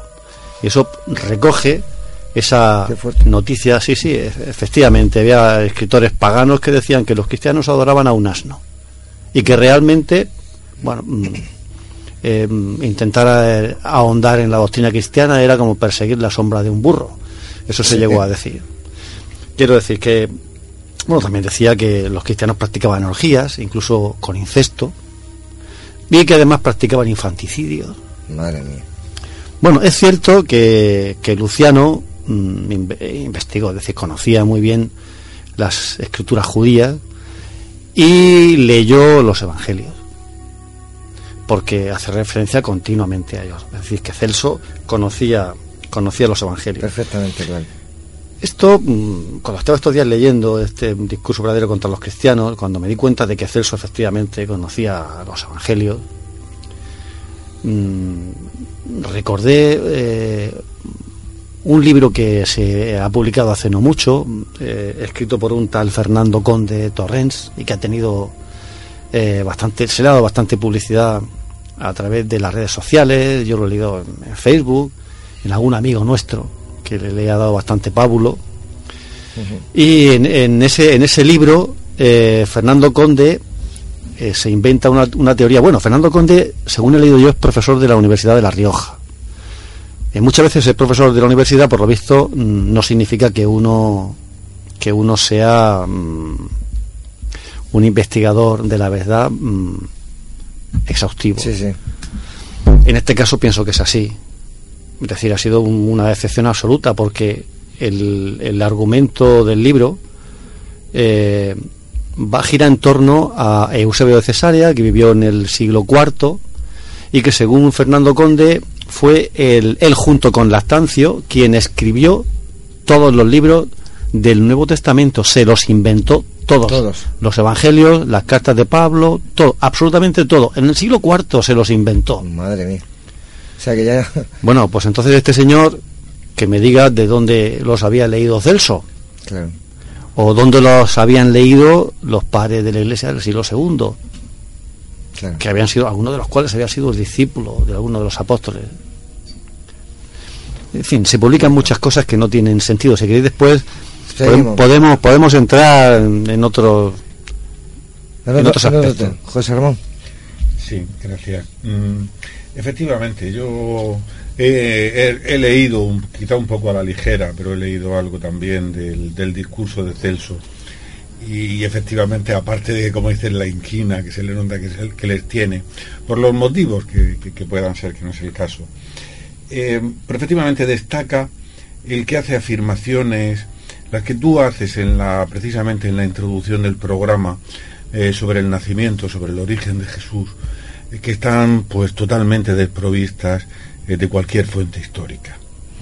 Eh, la cuestión es si, y me voy a ceñir en este momento a precisamente a lo que es el nacimiento de Jesús, eh, si las fuentes de los evangelios tienen un carácter más histórico, si son más verosímiles que esa versión o que cualquier otra que pueda haber. Eh, porque mm, porque la versión en los en el Nuevo Testamento, en los evangelios hay hay dos, dos evangelistas que no hablan en absoluto de- del nacimiento de Jesucristo. Probablemente además era un quizá era un tema que ni siquiera preocupaba a los primeros cristianos. Los primeros escritos que hay, los primeros escritos del Nuevo Testamento, que son pues, precisamente las cartas de San Pablo, y San Pablo es que le da exactamente igual el nacimiento y hasta la vida de Cristo, no se preocupa más que, más que de la muerte y de la resurrección, el resto no le preocupa nada. Eh, y es solamente luego dos evangelistas que parece que, que bueno, que de alguna forma han añadido a sus relatos algunas cuestiones sobre el nacimiento de, de Jesús que, que no es que tengan algunas discrepancias, es que tienen contradicciones notables, contradicciones que los hacen completamente insalvables las versiones del uno y del otro. Son, se lo saben ustedes, son Mateo y Lucas, que dicen historias completamente diferentes. No querría extenderme, compañeros, pero luego podemos entrar en ellas. Paco Torres. Es curioso porque lo que estás diciendo, pero hay una, hay una cuestión de, que es lo que llamamos la razón de fe. Que el, que el cristiano normalmente practicante o el cristiano creyente tiene una razón de fe.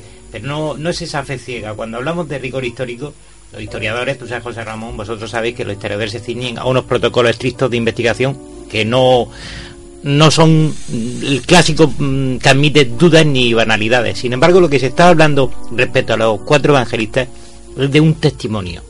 O dicho de otra manera, en plural, testimonios. Son testimonios de personas que han conocido a Jesús y cuando es el caso de, de, de- Lucas, que es Lucano, que es un médico, si mal no recuerdo, un médico romano, lo que hace es compilar, recopilar, llega más tarde de todo el acontecimiento, lo que hace es compilar el testimonio de gente que le ha conocido.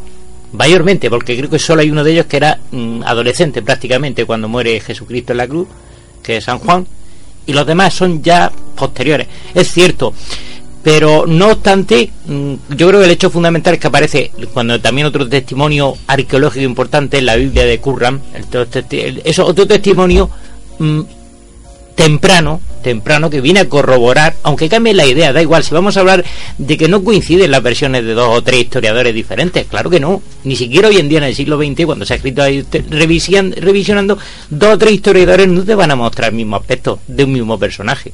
Todos lo sabemos. Es que, es que los, los, los, evangelios de la infancia es que son escritos eh, muy particulares. Entonces hay que tener en cuenta que lo primero que se escribió de los evangelios no fueron los evangelios eh, de la infancia. Lo primero que se escribió fue la muerte, la, pasión, muerte y resurrección de Jesús. Ese fue el núcleo del mensaje primitivo. Lo demás, mm, los evangelios de la infancia en este caso, son escritos teológicos. Es un intento de explicar desde el principio quién era ese que había sido, que había sido crucificado, que había muerto como un malhechor, pero al que Dios lo había resucitado. Ese no podía ser un cualquiera. Ese no podía haber tenido una infancia cualquiera. Eh, los antiguos tenían la costumbre de mm, eh, adornar el nacimiento y la niñez de los héroes con una serie de hazañas, de hechos portentosos. Pero ya lo tenemos desde, época, por ejemplo, de, Rómulo y Remo.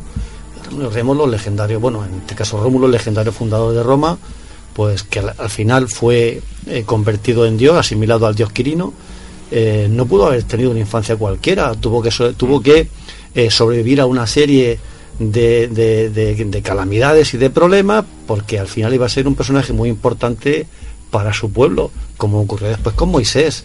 Es decir, los evangelios de la infancia es historia teológica, no, no, no la podemos tomar como una, una historia al pie de la letra, creo yo. ¿eh? Vamos a ver, eh, Pepe Benjo, hoy no traes 300 papeles, pero te lo traes todo apuntadito en una servilleta. La verdad es que esta mañana, mientras estaba tomando café con leche, digo, en la misma servilleta, digo, pues, algunas ráfagas y tal. Perfecto, lo veo muy bien. Bueno, primero que todo, pues darte las gracias por elegir mi música. De nada, que es la mejor que podías haber elegido. Sí, sí, no, no. No, no te lo digo yo, mi abuela ni mi madre. No, no, que yo opino igual que tú. Pues ya está, ¿sabes? bueno, yo como siempre, yo quería empezar a hablar. Primero que todo, tengo que decir que yo soy creyente. Llámale Jesús o llámale cualquier cosa, así que hay algo. En este caso vamos a hablar de Jesús. Pero yo quería hacer un pequeño, una pequeña reflexión y decir que de qué Jesús vamos a hablar o intentamos hablar del Jesús aquel de los pobres o del Jesús del del que venden las iglesias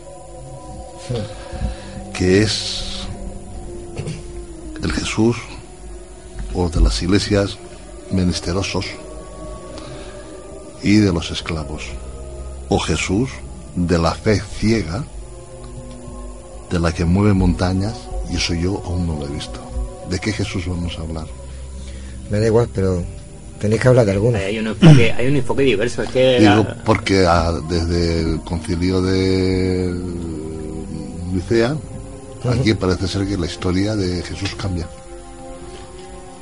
Bueno, yo, yo, quería, yo quería decir que prácticamente eh, realmente no tiene importancia si, si Jesús, su infancia, porque yo creo que lo primero es que la palabra nazareno se empleó también con Sansón y con Samuel, y quiere decir los hijos que eran destinados a Dios. Entonces, cuando Jesús nació, no es que naciera de una virgen pura y tal, sino que era ya un ser que venía encarnado para hacer una misión y era destinado por su propia madre a Dios. Eso ya pasó con Sansón y pasó con otros. Entonces, no tiene importancia lo que dice. Luego, lo que sí tiene importancia es que durante su niñez, lo bueno es que no haya nada de él. Porque si nos damos cuenta, por ejemplo, Oso, famoso escritor, él durante los primeros siete años de su vida u ocho, no tuvo contacto prácticamente con la civilización. De forma que se desarrolló su ser o su inteligencia o su sabiduría innata y ahí todos los programas que, que le grabamos a los niños de pequeños no estaban. Jesús seguramente nació en un pueblo pequeño de Galilea, perdido entre montañas en la zona, donde fue, digamos, criado por sus padres como un niño normal, sin haber nacido en la corte, en ningún sitio donde nació, con una programación no fija, sino con unas creencias y con una historia de su propia religión. Y ahí fue donde empezó a crearse el propio Jesús, pero sin ninguna cosa ostentosa. Yo podría apuntar algo un poquito duro, mm. pero yo creo que puede ser una idea de Jesús redentor, Jesús mitológico. Eh, nos podemos situar hace dos mil años en la Palestina de Israel invadido por, por, el Imperio Romano. Todo pueblo que está invadido tiene, digamos, un contraejército que lo que quiere es liberar al, al invasor. Eh, posiblemente a lo mejor, esto es duro lo que yo voy a decir, ¿eh? es duro, pero quiero que los de la mesa, igual que nuestros oyentes, lo entiendan para dentro de dos mil años posiblemente sea una religión. Eh, estamos hablando de, o puedo hablar de la, de la ETA. La ETA es un movimiento que quiere, pues, echar, digamos, de su territorio una invasión, según ellos, española. Y dentro de la ETA hay mártires. Nosotros no los tenemos como mártires, pero ellos sí. a lo largo de la historia. Escucha, dentro de dos mil años, escucha, dentro de dos mil años, ¿qué puede pasar con ese movimiento? Pero ven yo, ¿cuántas religiones antiguas había entonces? ¿Cuántas quedan? Muchísimas, igual que ahora. ¿Cuántas quedan? sí, pero yo estoy hablando, yo estoy hablando de una hipótesis de un pueblo que es invasor y, están y están. Hoy no puede ser que la ETA o digamos que el pueblo eh, invadido eh, digamos tenga dentro de mil años una religión porque ya están los medios de comunicación en aquella época y de escritura en aquella época no había Pero nada de yo hago una pregunta. ¿Cuántos pueblos invadió Roma? Uy, muchísimos. ¿Cuántos han quedado? Eh, bueno, Uno. Todo es cíclico. No, no, vamos a ver. ¿Cuántas religiones de aquella época que invadió Roma han quedado? ¿Cómo ha quedado el cristianismo? Muchísimas. No, como el cristianismo que tenga mil millones de seguidores. Pero, Dime, dime una que haya quedado de A Roma ver, que haya invadido que haya quedado. Mm, Pero yo creo que no se trata de la. O sea, algo habría más. Eh, eh. Habría algo más cuando una religión Vamos, invadida. Ahí podemos empezar en el, concilio de Niza. Nicea, Mm. cuando Constantino, que se ve perdido ya en la, digamos, ya en las últimas de, de- de- de- de- de todos los dioses, junto con su madre, lo que hacen es integrarse o integrar los cristianos, porque los cristianos, el movimiento cristiano, digamos que es mm, va cogiendo más volumen, entonces ellos lo que hacen es que lo adaptan. Y a partir de ahí, que es lo que yo quería decir, el Jesús de las iglesias que Constantino empiezan a escribir, donde él se erige en el primer papa o obispo, podría decirse. Es uno, es el primero, es él. Ya, pero, pero tú fíjate que la religión de Cristo ya estaba. La religión de Cristo ya estaba. No estaba. Sí, ya tenía Krishna, Osiris, Orfeo, Pitágoras, bueno, lo mismo. bueno, bueno, bueno, Es que es la misma. bueno, bueno, bueno, bueno, bueno. la misma. Tanto la la- en un terreno un poco... Si entramos en Egipto, un hijo nacido momentito, un momentito, un momentito que estáis hablando religión. todo, Salvador. Es la misma religión. No, no, no. yo- no como, como religión, ¿eh? no como iglesia.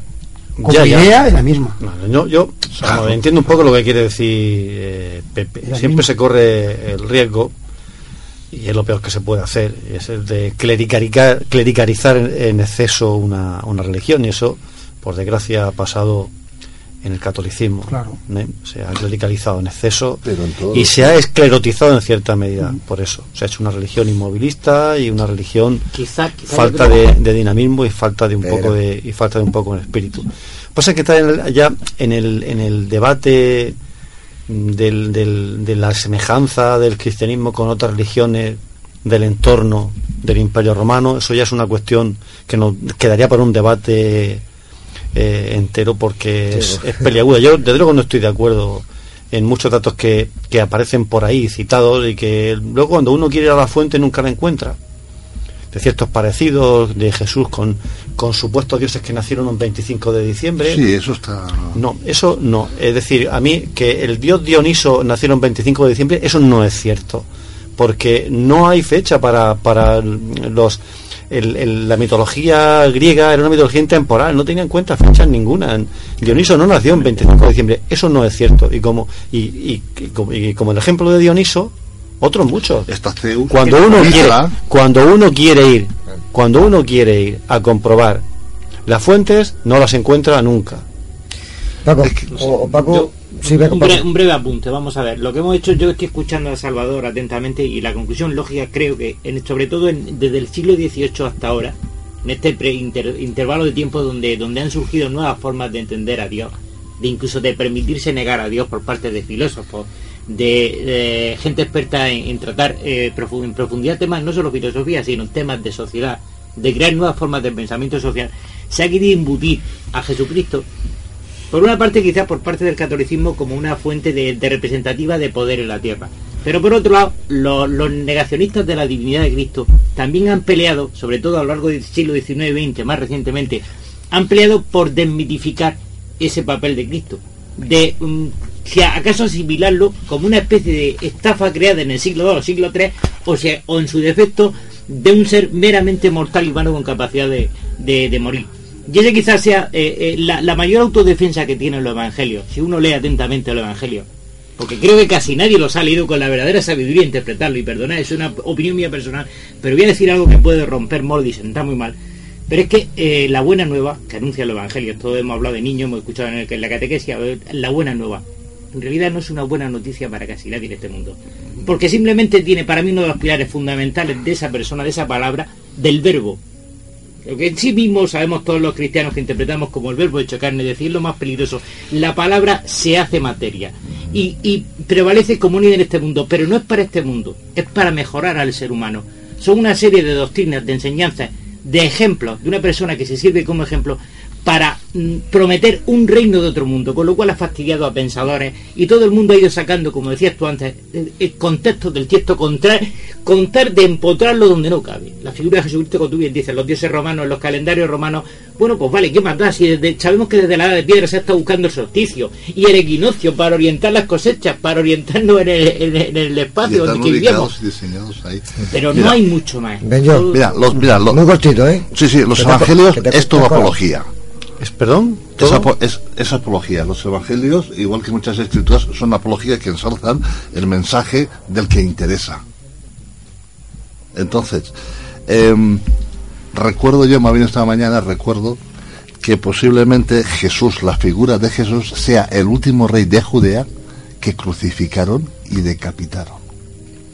Eso luego se transformó más en la figura o, digamos, realzó más la figura del mito de Jesús como liberador de un pueblo. Porque os tengo que decir una cosa, el Jesús auténtico, el Jesús que vino a traer y a ampliar la ley de Moisés, no a acortarla como la que tenemos ahora. El Jesús del sermón de la montaña, que es la gran verdad del cristianismo, que no se lleva a cabo el sermón de la montaña. ¿Dónde está ese Jesús hoy en la iglesia? Se confunde religión y, estamos hablando de Jesús. no, puedes separar a Jesús de la iglesia porque es la cabeza de la iglesia. Es que hay que separarlo. yo, precisamente querría desvincularlo, digamos, de el aspecto religioso o el aspecto de fe. El aspecto de fe porque es algo en el que creo que no yo no puedo entrar porque cada uno la puede tener o no. Entonces pretender plantearlo aquí pues sería una discusión entiendo que vana y hasta desagradable. Eh, yo quería, quería volver, Salvador lo ha dicho antes porque él se lo sabe efectivamente como estos evangelios de la infancia, como estos primeros textos, pero eran, son textos que, efectivamente no tienen un, un, carácter histórico. Yo querría decirle solamente a ustedes, porque él ya lo sabe, pero quizá haya oyentes que no se han percatado, pues que lean los evangelios, como decía, de Mateo y Lucas, y miren sencillamente un detalle, miren la parte del nacimiento y que miren, por ejemplo, ¿de dónde piensan eh, que era, en dónde piensan que vivían eh, José y María? Porque en el Evangelio de Mateo aparece que vivían en Belén y están en Belén, de donde se van posteriormente, se van a, a Egipto y cuando vuelven de Egipto, pues huyendo porque está allí entonces Herodes, pues cogen y se van a Nazaret. Sin embargo, en Lucas tenemos el otro relato, son los que viven en Nazaret y van a Belén porque por el famoso censo que, del que no se tienen datos y luego pues vuelven a, a su casa. Bueno, se puede ver, cada uno lo puede leer, no vale la pena gastar ahora tiempo. La cuestión es que son dos relatos, como decía, imposibles de conciliar en muchos de los aspectos, imposibles de conciliar. Y, y entonces lo que, lo que resulta es qué enfoque, o sea, cómo nos lo planteamos. Si intentamos dar una visión, eh, digamos, histórica eh, para, para ver cuál fue el Jesús histórico, o sea, intentar acercarnos a él a través de estos textos que hay. Yo creo que nadie duda de la existencia de alguien que fue Jesús eh, que predicó algún tipo de doctrina y que, y que murió de una muerte ignominiosa. Yo creo que ese es un hecho que parece que está claro, se sea creyente, La se antigüedad sea creyente o no. No lo dudó nadie. Efectivamente. Nadie. ¿Qué es lo que hay después? ¿Qué es lo que hay de más? Eh, ¿qué, nos, o- qué nos ofrece? ¿Hasta qué punto eh, los evangelios llegan incluso a, a proc- a decir qué es lo que hizo? Si era Dios, cómo se llegó, cómo se hizo el proceso de, de que los apóstoles, de que los seguidores pensasen que Jesucristo era Dios. Yo creo que ese ya es otro debate. Venga, Pepe, que estás que no... Según los evangelios, me vais a corregir, yo siempre lo he dicho cuando sale la figura de Jesús en Navidad y tal, hay un evangelio que en la Epifanía habla, se acercaba la época de la cosecha. Y entonces Herodes mandó hacer un censo antes de que la época eh, se acercase la época de la cosecha. Eso marca, según los evangelios, creo que es Lucas el que afirma esto, creo que es Lucas, ¿eh? el que lo afirma, marca la cosecha, o sea, la siega. Vosotros sabéis que la siega es desde final de junio, principio de julio, agosto y septiembre, depende de las altitudes y depende de las, eh, digamos, longitudes del Ecuador y tal. O sea, quiere decir que Jesús es Leo. Nace en la época de Leo, en julio. Pero lo traspasan, como Mitra y toda esta gente lo traspasan en diciembre, el 24 de diciembre, justamente el día eh, 24, donde entra el, el, el de invierno, el, el solsticio de invierno, y genera otra vez más un mito más moderno que Zeus, Dionisio, Mitra y todo lo que había. Salvador. Que lo dice el Evangelio Salvador. antes de. Habla, el Evangelio habla de mito. No. Ah. Vamos a ver, yo creo que Jesús es el antimito. Vamos a ver. mm, eh, mi- ¿Existió Mitra? No. ¿Existió Dioniso? No. ¿Existió Zeus? No, esos son mitos. Pero mm, desmentir el mito de Jesús hubiese sido lo más fácil y además con las ganas que tenían para los judíos eh, que no aceptaron a Jesús, hubiese sido lo más fácil. Entonces, para la creación de un mito hace falta que pasen siglos. En el, en el lapso de unos pocos años, que no fueron muchos, ¿eh? no se puede fabricar un mito, eso es imposible. Otra cosa es lo que plantea José Ramón, los problemas de, de- de- de- de desarmonía entre, entre los relatos de los evangelios, en este caso de los evangelios de la infancia, en Mateo y Lucas. Que no hay manera de armonizarlos, porque, insisto, eso es historia teológica. Entonces Jesús había sido anunciado en las escrituras y en las escrituras se había dicho que había nacido en Belén. Yo creo que ni sabían dónde había nacido. Hoy día lo tenemos todo muy fácil. Vamos a la, por la partida de bautismo, a por, al registro y enseguida sabemos dónde ha nacido alguien del siglo XVIII, del siglo XIX, del siglo... Pero entonces no, no se llevaba ese tipo de registro tan minucioso. Entonces, ¿era eso importante para ellos? En absoluto. En absoluto. No Yo, era creo- nada yo creo que estás diciendo algo eh, muy importante, es decir, creo que la- el nacimiento no era tan importante como el final que tuvo la vida de Jesús. Entonces, eh, Ahí, ahí estamos de acuerdo. Ahí estamos de No, pero, acuerdo. perdona, Pero pero el nacimiento es muy importante. porque el nacimiento ¿para todo el mundo. Porque ten en cuenta mundo. que cuando hay una profecía de que va a nacer Jesús, te está diciendo que hay una preexistencia. Es que Ojo, una preexistencia de un alma que se va a encarnar muy poderosa. Y eso es lo que está diciendo todo el Antiguo Testamento. Ver, Porque Isaías lo dijo. Bueno, pero, pero- pero eso es un avatar y no, No, no, no, yo no. creo que no es de ahora.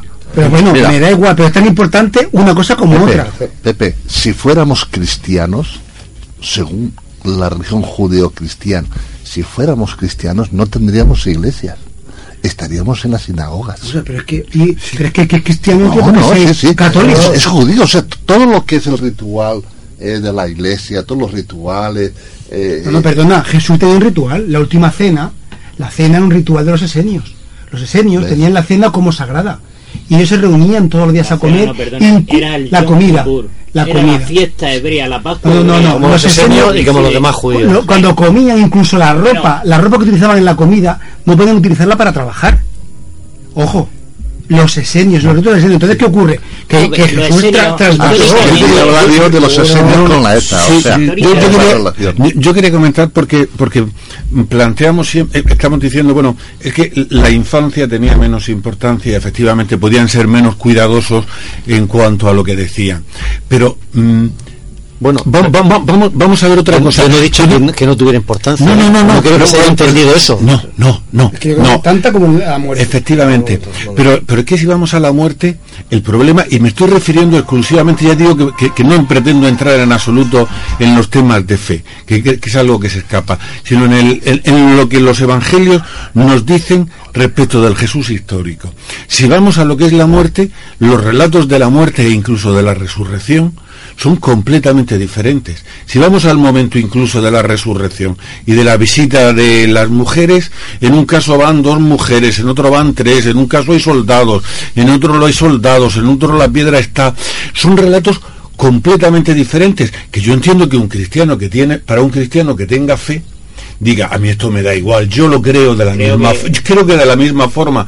Ahora, a cualquiera que lo mire y diga, yo de estos relatos quiero sacar qué es lo que pasó, pues resulta realmente complicado. A ver, José Ramón, Ramón, yo creo jo- que mira, está José Ramón, tú coges los periódicos del día, tú coges los cinco periódicos del país, de hoy, de una noticia de ayer, coge el país, el mundo, el ABC, la vanguardia, y lee la noticia.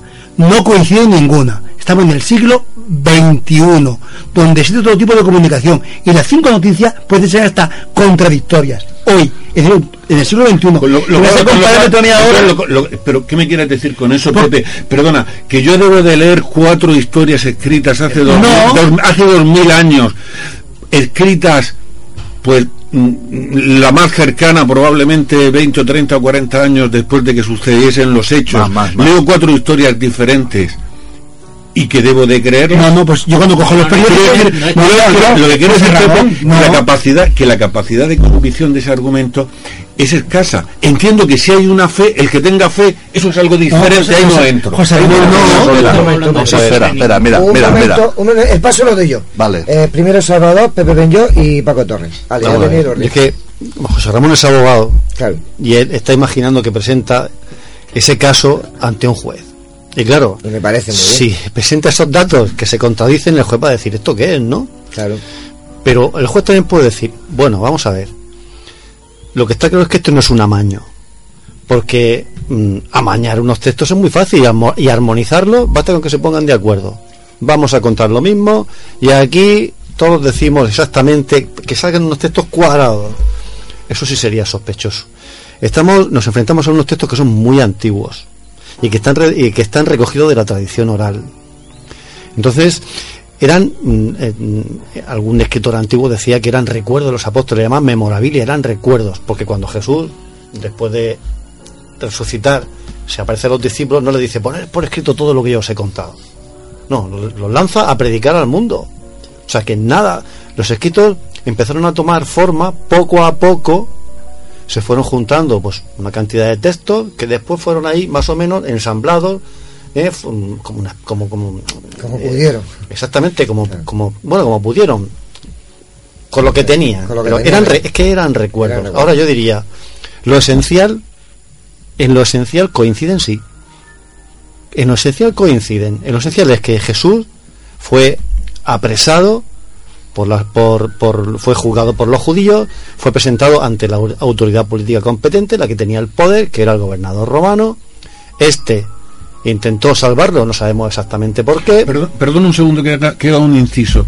Lo que no sé, algo que siempre me ha llamado, ¿cómo se sabe todo lo que ocurrió en el juicio de Jesús cuando ninguno de los discípulos estaba allí? Pues hay quien sospecha Y que se sabe y se sabe con ese detalle. A lo mejor Romano lo escribieron. hay a una- al- algún autor antiguo dice que la mujer de Poncio Pilato ¿eh? se convirtió al cristianismo. Quizá Es una leyenda piadosa. Bueno, una leyenda o no, no lo sabemos. No lo sabemos. El caso es que, bueno, también se hablaba de, de algún discípulo que tenía amistad con, con gente cercana al, al- al procurador. Pero está diciendo que lo esencial, en lo esencial sí coinciden en la muerte y después en la resurrección y en la aparición, en diversas apariciones. Quizá en lugar de contradicciones mm, podemos hablar de, de complementariedad, no lo sabemos. Pero mm, yo sospecharía más y creo que, que, un juez un poco avezado debería sospechar más cuando se presentan relatos que coinciden absolutamente en todo. Cuando sabemos, como ha dicho Pepe, es que es imposible que coincidan cuatro crónicas, cuatro artículos de cuatro periodos distintos eh, analizando un mismo tema y no, no coinciden en todo. Entonces, cuando coincide absolutamente en todo, ahí sí que puede haber un, eh, una sospecha de, arreglo. vamos a ver, Pepe. Yo quería, estabais hablando así igual que, que José Ramón, la esencia de Jesús, el que queremos hablar esta noche, es una esencia buenísima. La comunicación de él, la ampliación de las leyes de Moisés es buenísima para seguir eh, todo hombre. El problema es que a partir de una eh, de un siglo lo que hacen es separar al Jesús de y vuelvo a decirlo que para mí el Jesús buenísimo es el que transmite el, sermón de la montaña. Ese es el, digamos, eh, lo, más grande que uno puede escuchar en las bienaventuranzas de las personas. Y ahí hace hincapié los primeros concilios o los primeros hacen hincapié para separar el Jesús bueno, el Jesús que enseña con el Jesús que yo quiero. Y es ahí, Salvador, donde se empieza la mano del hombre a decir donde digo Diego, digo quiero porque hay que montar no un imperio como hoy conocemos, no un imperio de dinero, sino digamos el sino es ahí, a partir de ahí, cuando ya no está el Jesús eh, añorado, sino está el Jesús eh, de la resurrección que Lucas destroza, destroza las enseñanzas de Jesús cuando pone que Jesús, o cuando escribe mejor dicho, cuando dice que Jesús resucita. Entonces digamos que ya la iglesia ya no saben ya por dónde tirar porque Jesús, eh, Lucas era, eh, digamos que era eh, el riguroso. El que los ángeles de, Lucas son, que, muy rigurosos. no solamente lo dice Lucas, lo dicen los cuatro. Sí. Vamos a ver, un momento, inciso de José Ramón y, Paco. Sí, yo creo que se habla mucho de lo que dijo efectivamente de lo que dijo Jesús, llegando ya a su figura y todas las cosas, y podemos hablar de Isis y Osiris y todas las historias.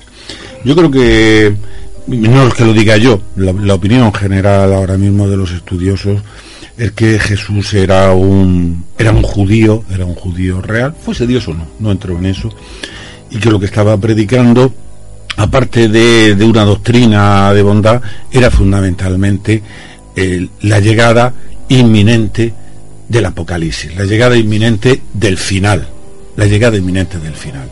La, apocalíptica judía que se llega es un género que comienza con Daniel y que viene es una forma de explicar el mal en la tierra y el por qué está y que, que sería del demonio.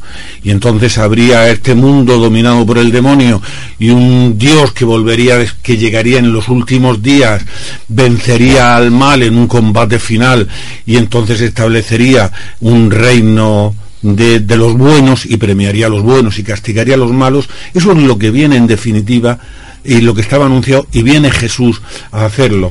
Eh, lo dice Marcos, eh, lo dice Lucas, están los discursos escatológicos, en la Biblia se pueden leer, y además una llegada inminente llega una llegada inminente. Por si alguien quiere puede coger en Marcos en 13:30 y dice, en verdad os digo que no pasará esta generación antes de que todas estas cosas sucedan. Y acaba de contar la venida del Hijo del Hombre, el castigo de los buenos y los malos. Lo dice San Pablo en, en, alguna epístola. Hay una llegada inminente del Apocalipsis. Inminente. Y ese es el verdadero, el verdadero y profundo mensaje. Me has dado una pista. Jesús dijo, yo no vengo a abolir la ley de Moisés, que es el Talmud, sino a ampliarla. Por consiguiente, no hay un inminente eh, fin del mundo. Paco, Paco Torres, Te he escuchado todo y hay, muchos argumentos. No, no, no nos podemos quedar solamente en que el Jesús histórico no exista o no exista. Yo soy de la rama de, en ese aspecto, eh, soy de la rama de Antonio Piñero. Que para mí es un gran investigador y lleva casi 40 años volcado con eso y él dice, aunque él no admita la trascendencia divina del personaje, dice que por lo menos le es más fácil negar, o sea, es más fácil eh, afirmar su existencia que negar su existencia a la hora de investigar en profundidad. Cuando se entiende el contexto histórico que está descrito en los evangelios, del entorno que hay en Jerusalén y que hay en el Israel de la época. Cuando se entiende el contexto de, la manera de relatar, que, es un... Volvemos a lo mismo, si es que creo que esta noche ya van tres veces que comentamos que es un relato heredado, no es un relato directo, no es una crónica directa. Ellos salen a predicar en las cuatro direcciones, tienen experiencias, van recibiendo la siguiente generación las experiencias que estos evangelistas eh, eh, les propone y a partir de ahí es cuando la memoria van rescatando eh, la memoria y transmitiéndola de aquella manera mejor posible y con la buena intención, pero queda la esencia de algo que tiene trasfondo histórico, ¿eh? Queda una esencia de algo que tiene mucho trasfondo y como decías tú al principio, Salvador, era esa existencia. ¿Por qué negar tan rápidamente algo? Como dice, para gestar un mito se necesitan siglos, no se necesitan horas, se necesitan siglos. Y a las pocas horas prácticamente les están mm, prácticamente negando, vilipendiando y persiguiendo. ¿Por qué? Cuando se canonizó al fundador del, Opus Dei, a Monseñor Escriba de Balaguer, yo recuerdo haber visto una, una tertulia en televisión, parece que fue la clave si no recuerdo mal, creo que fue ahí. Pues y uno de los y, uno de los de los contertulios dijo una cosa que tenía sentido porque la, la, la, fue, fue la canonización de Monseñor Esquiva de Balaguer pues levantó ampollas porque había mucha gente que no lo tenía por santo ni mucho menos sino por todo lo contrario. Pues, entonces este hombre dijo es que la iglesia aquí tiene muy poca vista ¿por qué no espera que se mueran los que lo conocieron? y no había habido ningún problema. Entonces, es que es, es que es exactamente. O sea, es que fabricar un mito en este caso hubiera bastado 100 años o 150 años ya no quedaría nadie de los que lo conocieron. Hubiese sido mucho más fácil convencer a los demás. Pues en el caso de Jesús haría falta muchísimo más tiempo. Pepe, Pepe Yo creo que también eh, Jesús lo que vino fue realmente abolir toda la ley de Moisés. No, no, no, no, no, no. no, eh, Moisés fue el, primer profeta que vino y después vino él. según según los, los judíos, estaban esperando una segunda venida de un Mesías porque consideraban el primero a Moisés. Y ese fue el fallo de ellos. La mala interpretación de ellos. Vale. De todas formas, lo que Jesús tuvo muy sencillo, porque los mandamientos de, de, Moisés con el suyo se anulan todos. Él dijo, ama a los demás como a ti mismo. En el momento que tú ames a los demás como a ti mismo, ni puedes robar, ni puedes matar, ni puedes ser la mujer del próximo, ni puedes del próximo, ni puedes deshonrar a tu padre. Con ese, y lo dijo, y es el único. El resto no vale. O sea, con ese está todo completo. Vamos a ver. Vamos a ver. Te estás desviando hacia la parte esotérica. La parte esotérica son 10 eh, más son 12. Vamos a ver. Bien. Y de todas Moisés es un Moisés es un avatar. Claro, un avatar, Es un avatar. Pero antes que Moisés, ¿eh? no, según los judíos sí. No, no, pero antes de Moisés hubieron dos avatares más. Claro. ¿Vale? y después de Moisés y el que viene la batalla en la parte esotérica, no en la mística, ¿no? Y después de Moisés ya viene el, el, el profeta, los profetas menores que están anunciando el avatar, cosa que aún los judíos no se lo creen, aún no se lo han creído. y el, el avatar que teníamos ahora, que es el que marca Piscis, es Jesús. Claro. Entonces está profetizado, y además por el agua que está profetizado por San Juan, que es, digamos... Y el pez. efectivamente. que, símbolo de los cristianos. Efectivamente.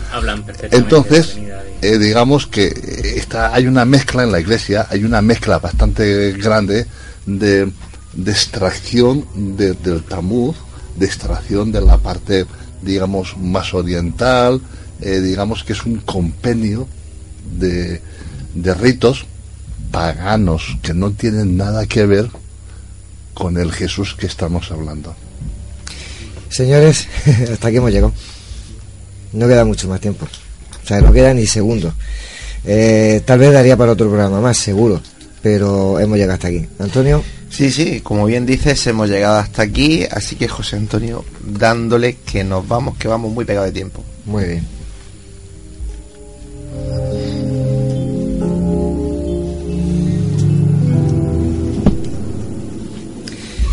Toda la información del programa la podéis seguir por nuestro Facebook, Nemesis Radio. Eh, el email nemesisradio.canalmurcia.com y tanto en el Facebook como en el correo electrónico podéis dejarnos vuestros mensajes con cualquier cosa que queráis contarnos, que para eso estamos.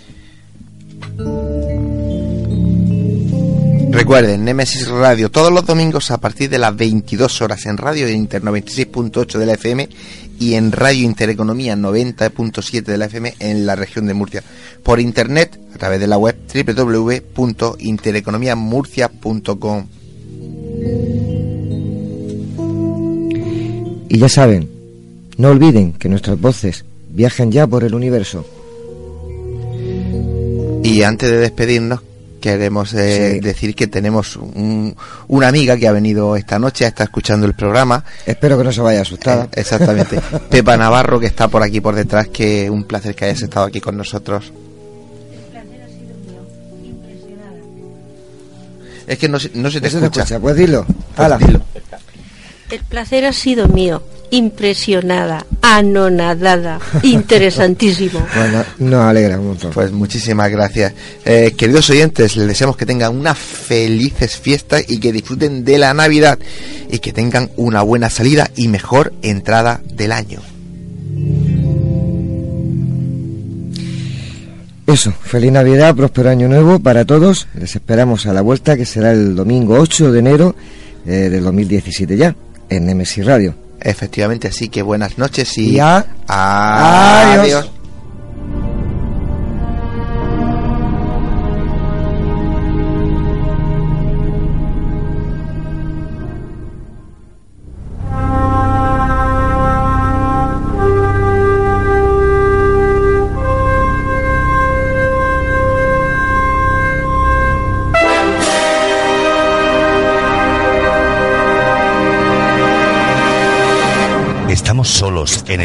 En el universo? ¿Quiénes son los verdaderos artífices de las pirámides? ¿Hay vida extraterrestre? De ser así, ¿es posible que ya estén entre nosotros? Psicofonías, Ouija, ¿nos hablan los muertos? Némesis Radio, viajando a lo desconocido, sobrepasando el horizonte de la conciencia. Némesis Radio programa dirigido y presentado por Antonio Pérez y José Antonio Martínez. Todos los domingos a partir de las 10 de la noche en Radio Inter y en Radio Intereconomía Región de Murcia, Némesis Radio. Radio.